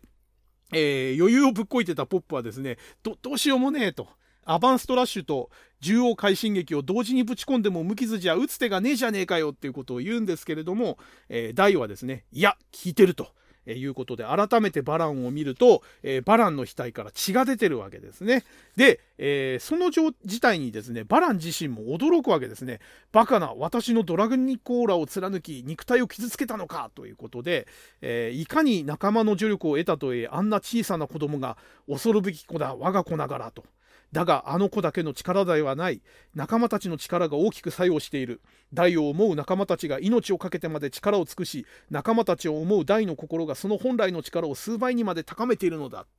えー、その絆を断ち切ってしまわぬ限り大の力は果てしなく大きくなる下手をすればこの私をも脅かすほどにということで、えー、自分にね実力以上の、えー、パワーを発揮して傷をつけた、えー、大の力というのをバランはここで実感してこれ以上成長させてはいけないと。えいうことを決意するわけですね。でその成長の絆の、えー、元になっている仲間との、えー、関係ですねこれを、えー、破壊するしかないということをここでバランは決意するわけですね。で、えー、で、えクロコダインとダイはですね、ここで、えー、自分たちの技が通用したということを手応えを感じてですね、えー、まだ戦えるということを2人でやり取りするわけですね。えクロコダイン、俺たちの技は全く効果がなかったわけじゃないんだ。こうなったら、と。えー、いうことでクロコダインもそれを受けて「うん奴が倒れるか我々が倒れるか力尽きるまで技を振るうのみ」ということで、えー、気を取り直してクロコダインとダイは戦いを続けようとするわけですね。えー、ところがバランはですね、えもうそのその同じ土俵では戦わないということをここで言うわけですね。え残念だが同じ手は二度と食わんと。あのような奇策でギガブレイクをかわすことはもうできまい。だが万に一つということもある。その子は恐ろしい可能性を秘めている。だから私はこの場で残る全勢力を傾けて大の力の根源を奪うと、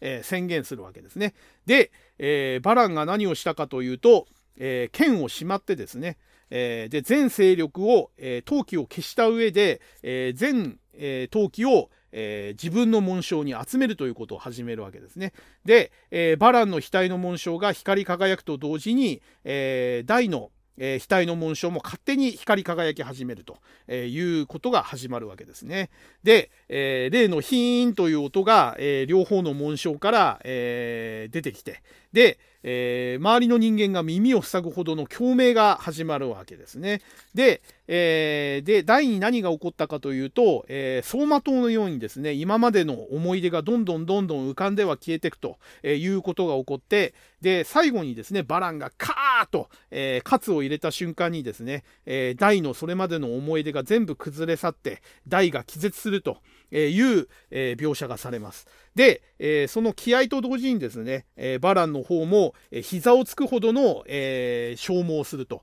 いうことで、え何かが起こったというのが周りの人間にもわかるわけですね。で、えクロコダインがですね、バラン貴様何をということで何をしたかと問いかけるんですけれども、えバランがここでですね、え丁寧に説明してくれるわけですね。え息子にはもはや不要なものを奪ったと。えー、いうことでそのため力を使いすぎたわ。この場はひとまず引かせてもらう。いずれ改めて D のをもらいに来るぞということで、えー、剣を収めてこの場を去っていくと。えいうことですね。で、えー、不要なものを奪ったとしか言わないで、え、この場を去っていくわけですけれども、えー、なんで、えバランが去っていったのかで何を奪っていったのかっていうのはこの場ではこの瞬間は、え周りの人間何も分かってないわけですねだからポップもあっけに取られて助かったのかな俺たちということであっけに取られるわけですけれどもクロコダインだけはですね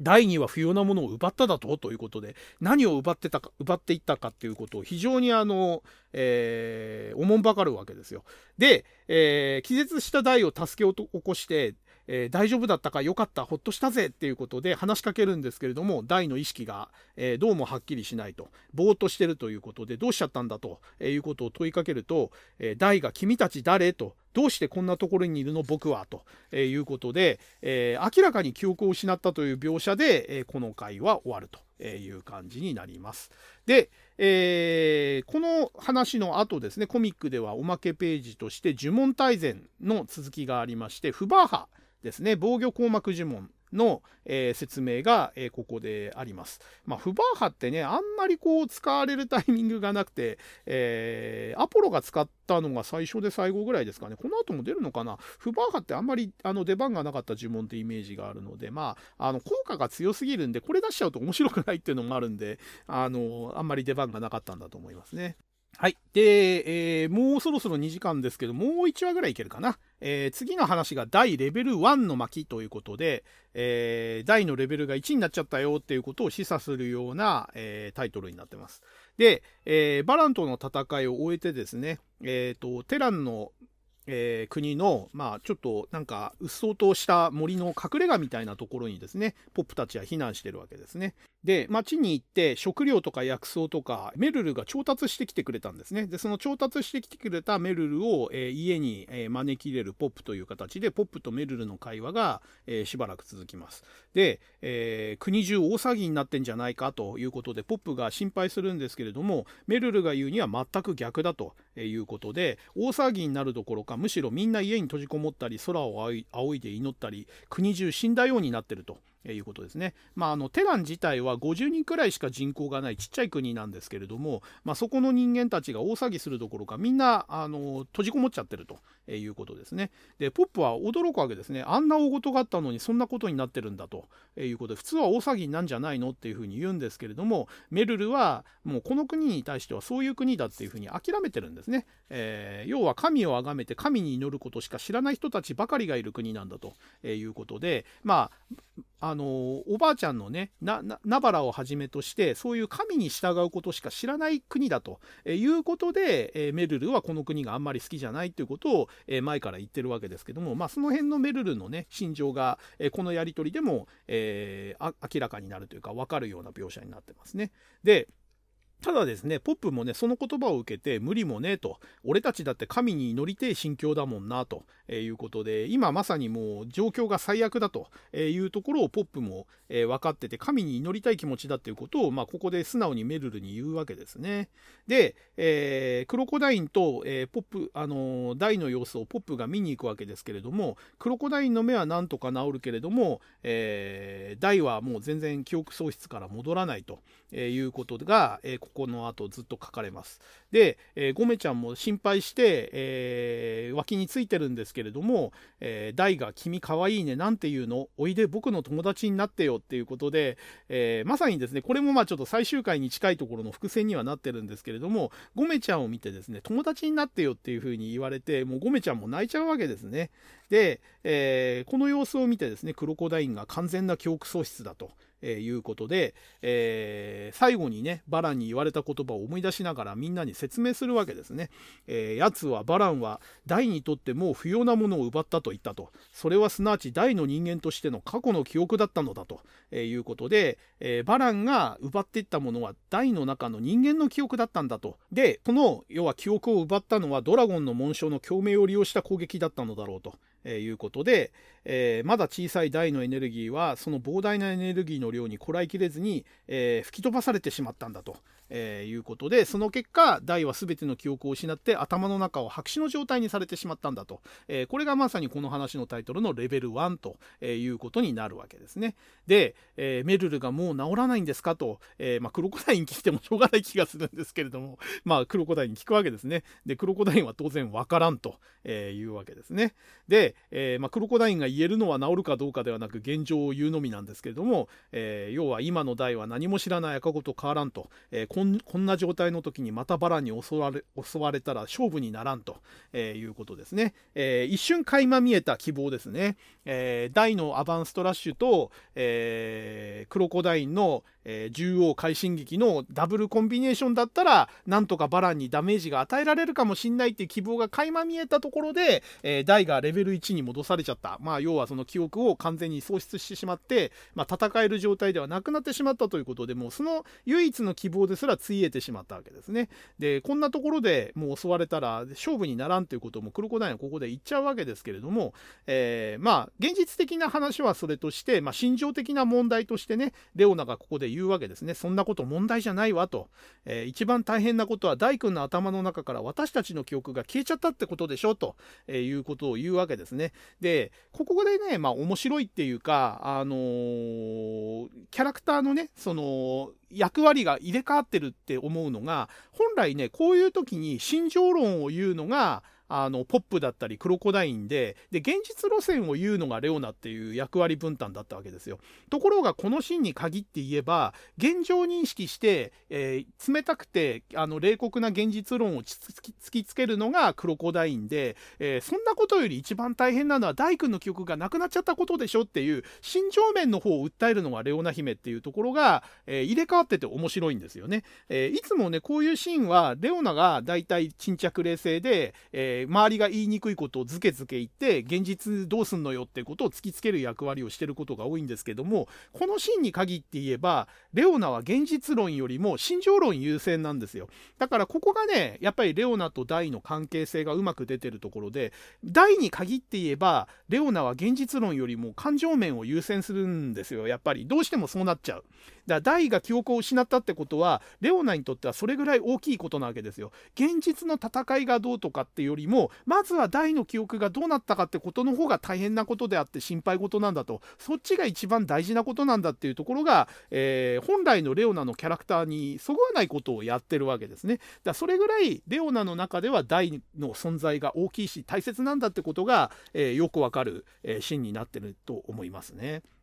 で、えー、この後ですね、レオナはずっとね、あの、必死に呼びかけるわけですよ。えー、ねえ、大君、本当に何も思い出さないの？私の顔まで忘れちゃったの？と。で、えー、それに対して思い出せないと。えー、僕のことみんな大って呼んでる、大って呼んでるけど、それが僕の名前なの？っていうふうに聞かれて、えレオナが、そうよ、あなたは大怪物島のデルムリン島に住んでて、未来の勇者を目指してて、それで、それで、私と会ったんじゃないの？っていうことで、えなんとか自分との関係を思い出したい思い出してほしいっていう一心で呼びかけるんですけれども、えー、ダイはどうしても思い出せないというところで、えー、レオナが悔しいというかねあの悲しい顔でその場を離れるわけですね。でそれを引き継いで今度はポップがですね、えー、自分のバンダナを外して、えー、ほらこれでも巻いとけよということで、えー、頭に巻いてあげるんですけれどもそれに対する大の返しが「ありがとうお兄ちゃん」なんですよ。でそれを聞いてですね、えポップがつい我慢できなくて激高しちゃうんですね。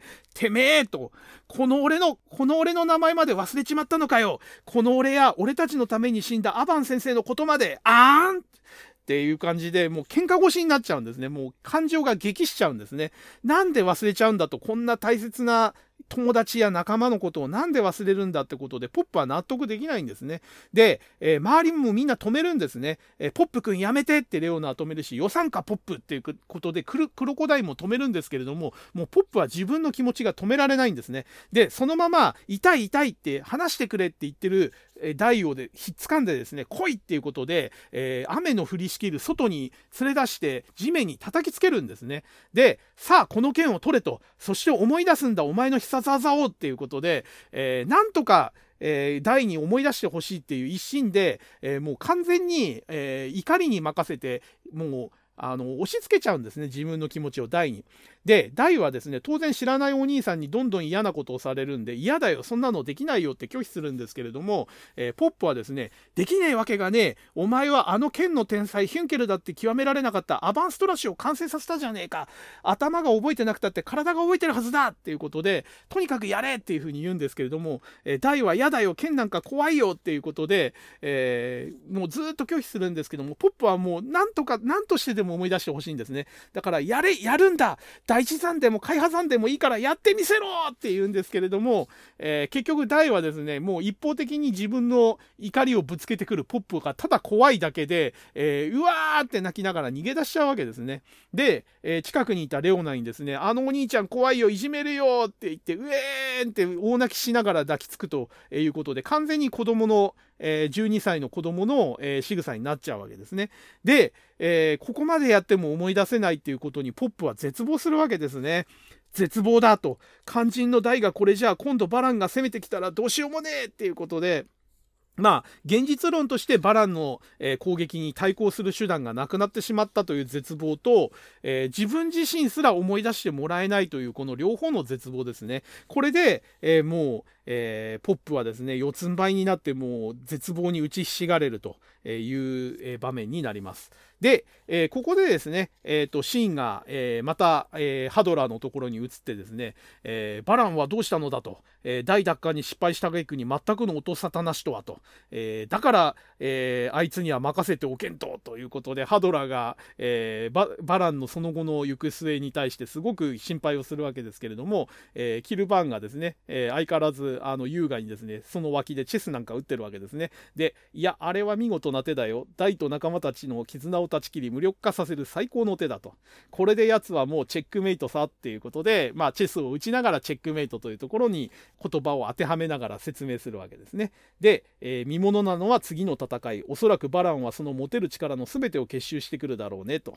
いうことで、えー、この次の展開を予想してハドラーにちょっと示唆するわけですね。で、ハドラーもその言われた意味を理解してですね、ま、まさかということで、えー、次にバランが打つ手を予想するわけですね。で、えー、悪魔の目玉がですねバランを発見したということで、えー、その発見した場所がベンガーナ王国の南端アルゴン岬だということで、そこで体力の回復を行っていたらしいということを報告するわけですね。で、えー、まさに今何をやってるかっていうところをハドラーに移すんですけれども、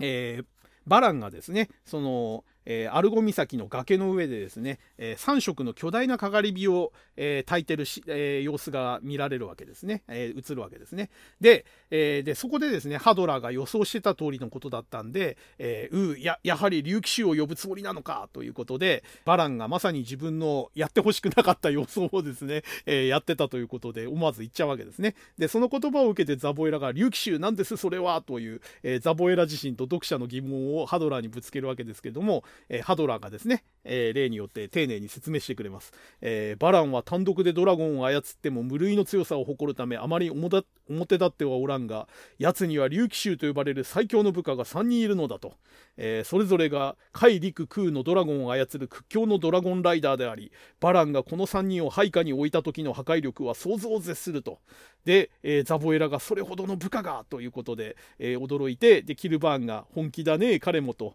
えー、こりゃハドラー君の最後の望みも消えたねということでチェックメイトをかけた駒をちょんと、え指先です、えつついてその駒がボロッと崩れるという描写がされます。で、えー、最後にですねバランが、えー、そのかがり火を焚いた場所でですね、えー、集え3回の覇者たちを今こそ潮流軍団決戦の時ということで、えかがり火、え3色のかがり火を焚いて、え竜騎衆を呼び出す儀式というか合図をするというところで、えこの話が終わっております。はい。で、えー、この話の後のおばおまけページでは、えー、ザラキ死の呪文ということで、呪文大全の、えー、中でザラキの説明がされてますね。で、ザラキもね、かなりあのゲームでは強力な呪文で、一発で殺すという呪文だったんで、まあこれもね、あの先ほど話したその、えー、ザオラル・ザオリクとかあとあれですねベホマとかと同じように一発で一瞬で死んでしまうと全く緊張感もないし面白みもないんでまあ大々の世界では、えー、その死の言葉っていうのが、えー、そのかけられた人間の周りに渦巻いて、えその言葉に、え負けてしまった時に初めて死ぬという感じで時間がかかる呪文として、えちょっと描写されてるというのが、まあ、大々のいいアレンジかなというふうに思いますね。はい。ということで、えー、まあ大体2時間くらい喋ってて、もう1話ぐらい、えー、ちょっと喋って竜騎衆の話まで行っちゃってもいいと思うんですけれども、まあとりあえず竜騎衆登場ですかね。えー、これが次回の頭の話ということで、え今回はここで終わりにしたいと思います。まあ冒頭で言ったようにね今までのパターンはだいたい初戦でボロ負けして体勢を立て直して2戦目で勝つというパターンが多くてまあバランス戦もそういう意味ではボロ負けというところでは全く同じ展開ではあるんですけれどもただえっ、ー、とボロ負けした上でえー、しかもその戦力をそぎ落とされてるってところが大きく違うところなんですよね。あのー、クロコダイン戦もヒュンケル戦も、えー、フレーザード戦も旦ボロ負けはしてるんですけれども仲間が欠けたりしたことはその時点ではなかったわけですよ。ところがバランに限って言えば主力である主人公であるダイを欠くという非常に大ダメージを食らった上でのボロ負けなわけで、その後の再戦ですね2戦目のリベンジマッチの時に、本来主力にならなければいけないダイがいないという最悪の状態で再戦をしなければならないという未来が示唆されてる上にでえー、先ほど言ったその最強の、部下である竜騎衆ですね、え、これが加わった上で再戦をしなければならないという非常にあの戦力差がある状態でのリベンジマッチになるということが、え、もうずっと事前で示唆されてるわけですね、えそういう意味ではこれまでのその、え1戦目ボロ負けリベンジマッチで解消、まあ、もしくは新勝っていう、えこの軍団長との戦いとの、えリベンジマッチとはちょっと違ったリベンジマッチになるというのがもう、え前前振りの時点でも示唆されてるわけで、え、ここからですねこのバラン編がずっとその重苦しいプレッシャーの中で、え、不利な状況で常に、え戦い続けなければならないというところが物語の流れがね、え示唆されてるというところで、え非常に今までと違う流れになってるなっていうのがわかるかなと思いますね。はい。ということで、えー、まあ、ちょっと嫌い嫌いと あまり好きじゃないと言いつつ、えー、バラン編も相変わらずちょっと長めになってしまってますけれども、えー、なんとかですね、ちょっとここら辺を乗り切って、えー、話を進めていきたいなと思ってるんで、えー、まあ、大々が、え、興味ある方は、え、また引き続きお付き合いいただければと思います。はい、えー、ここまで喋っていたのはハンドルネーム DSK こと大輔でした、えー、それではですね次回以降また、えー、ブラジルの人が聞いてる穴の向こうで、えおっさんの独り言を聞いてくださる方がいましたら、え大変嬉しく思います、えそれでは今回はこの辺で失礼させていただきます。ごきげんよう。さようなら。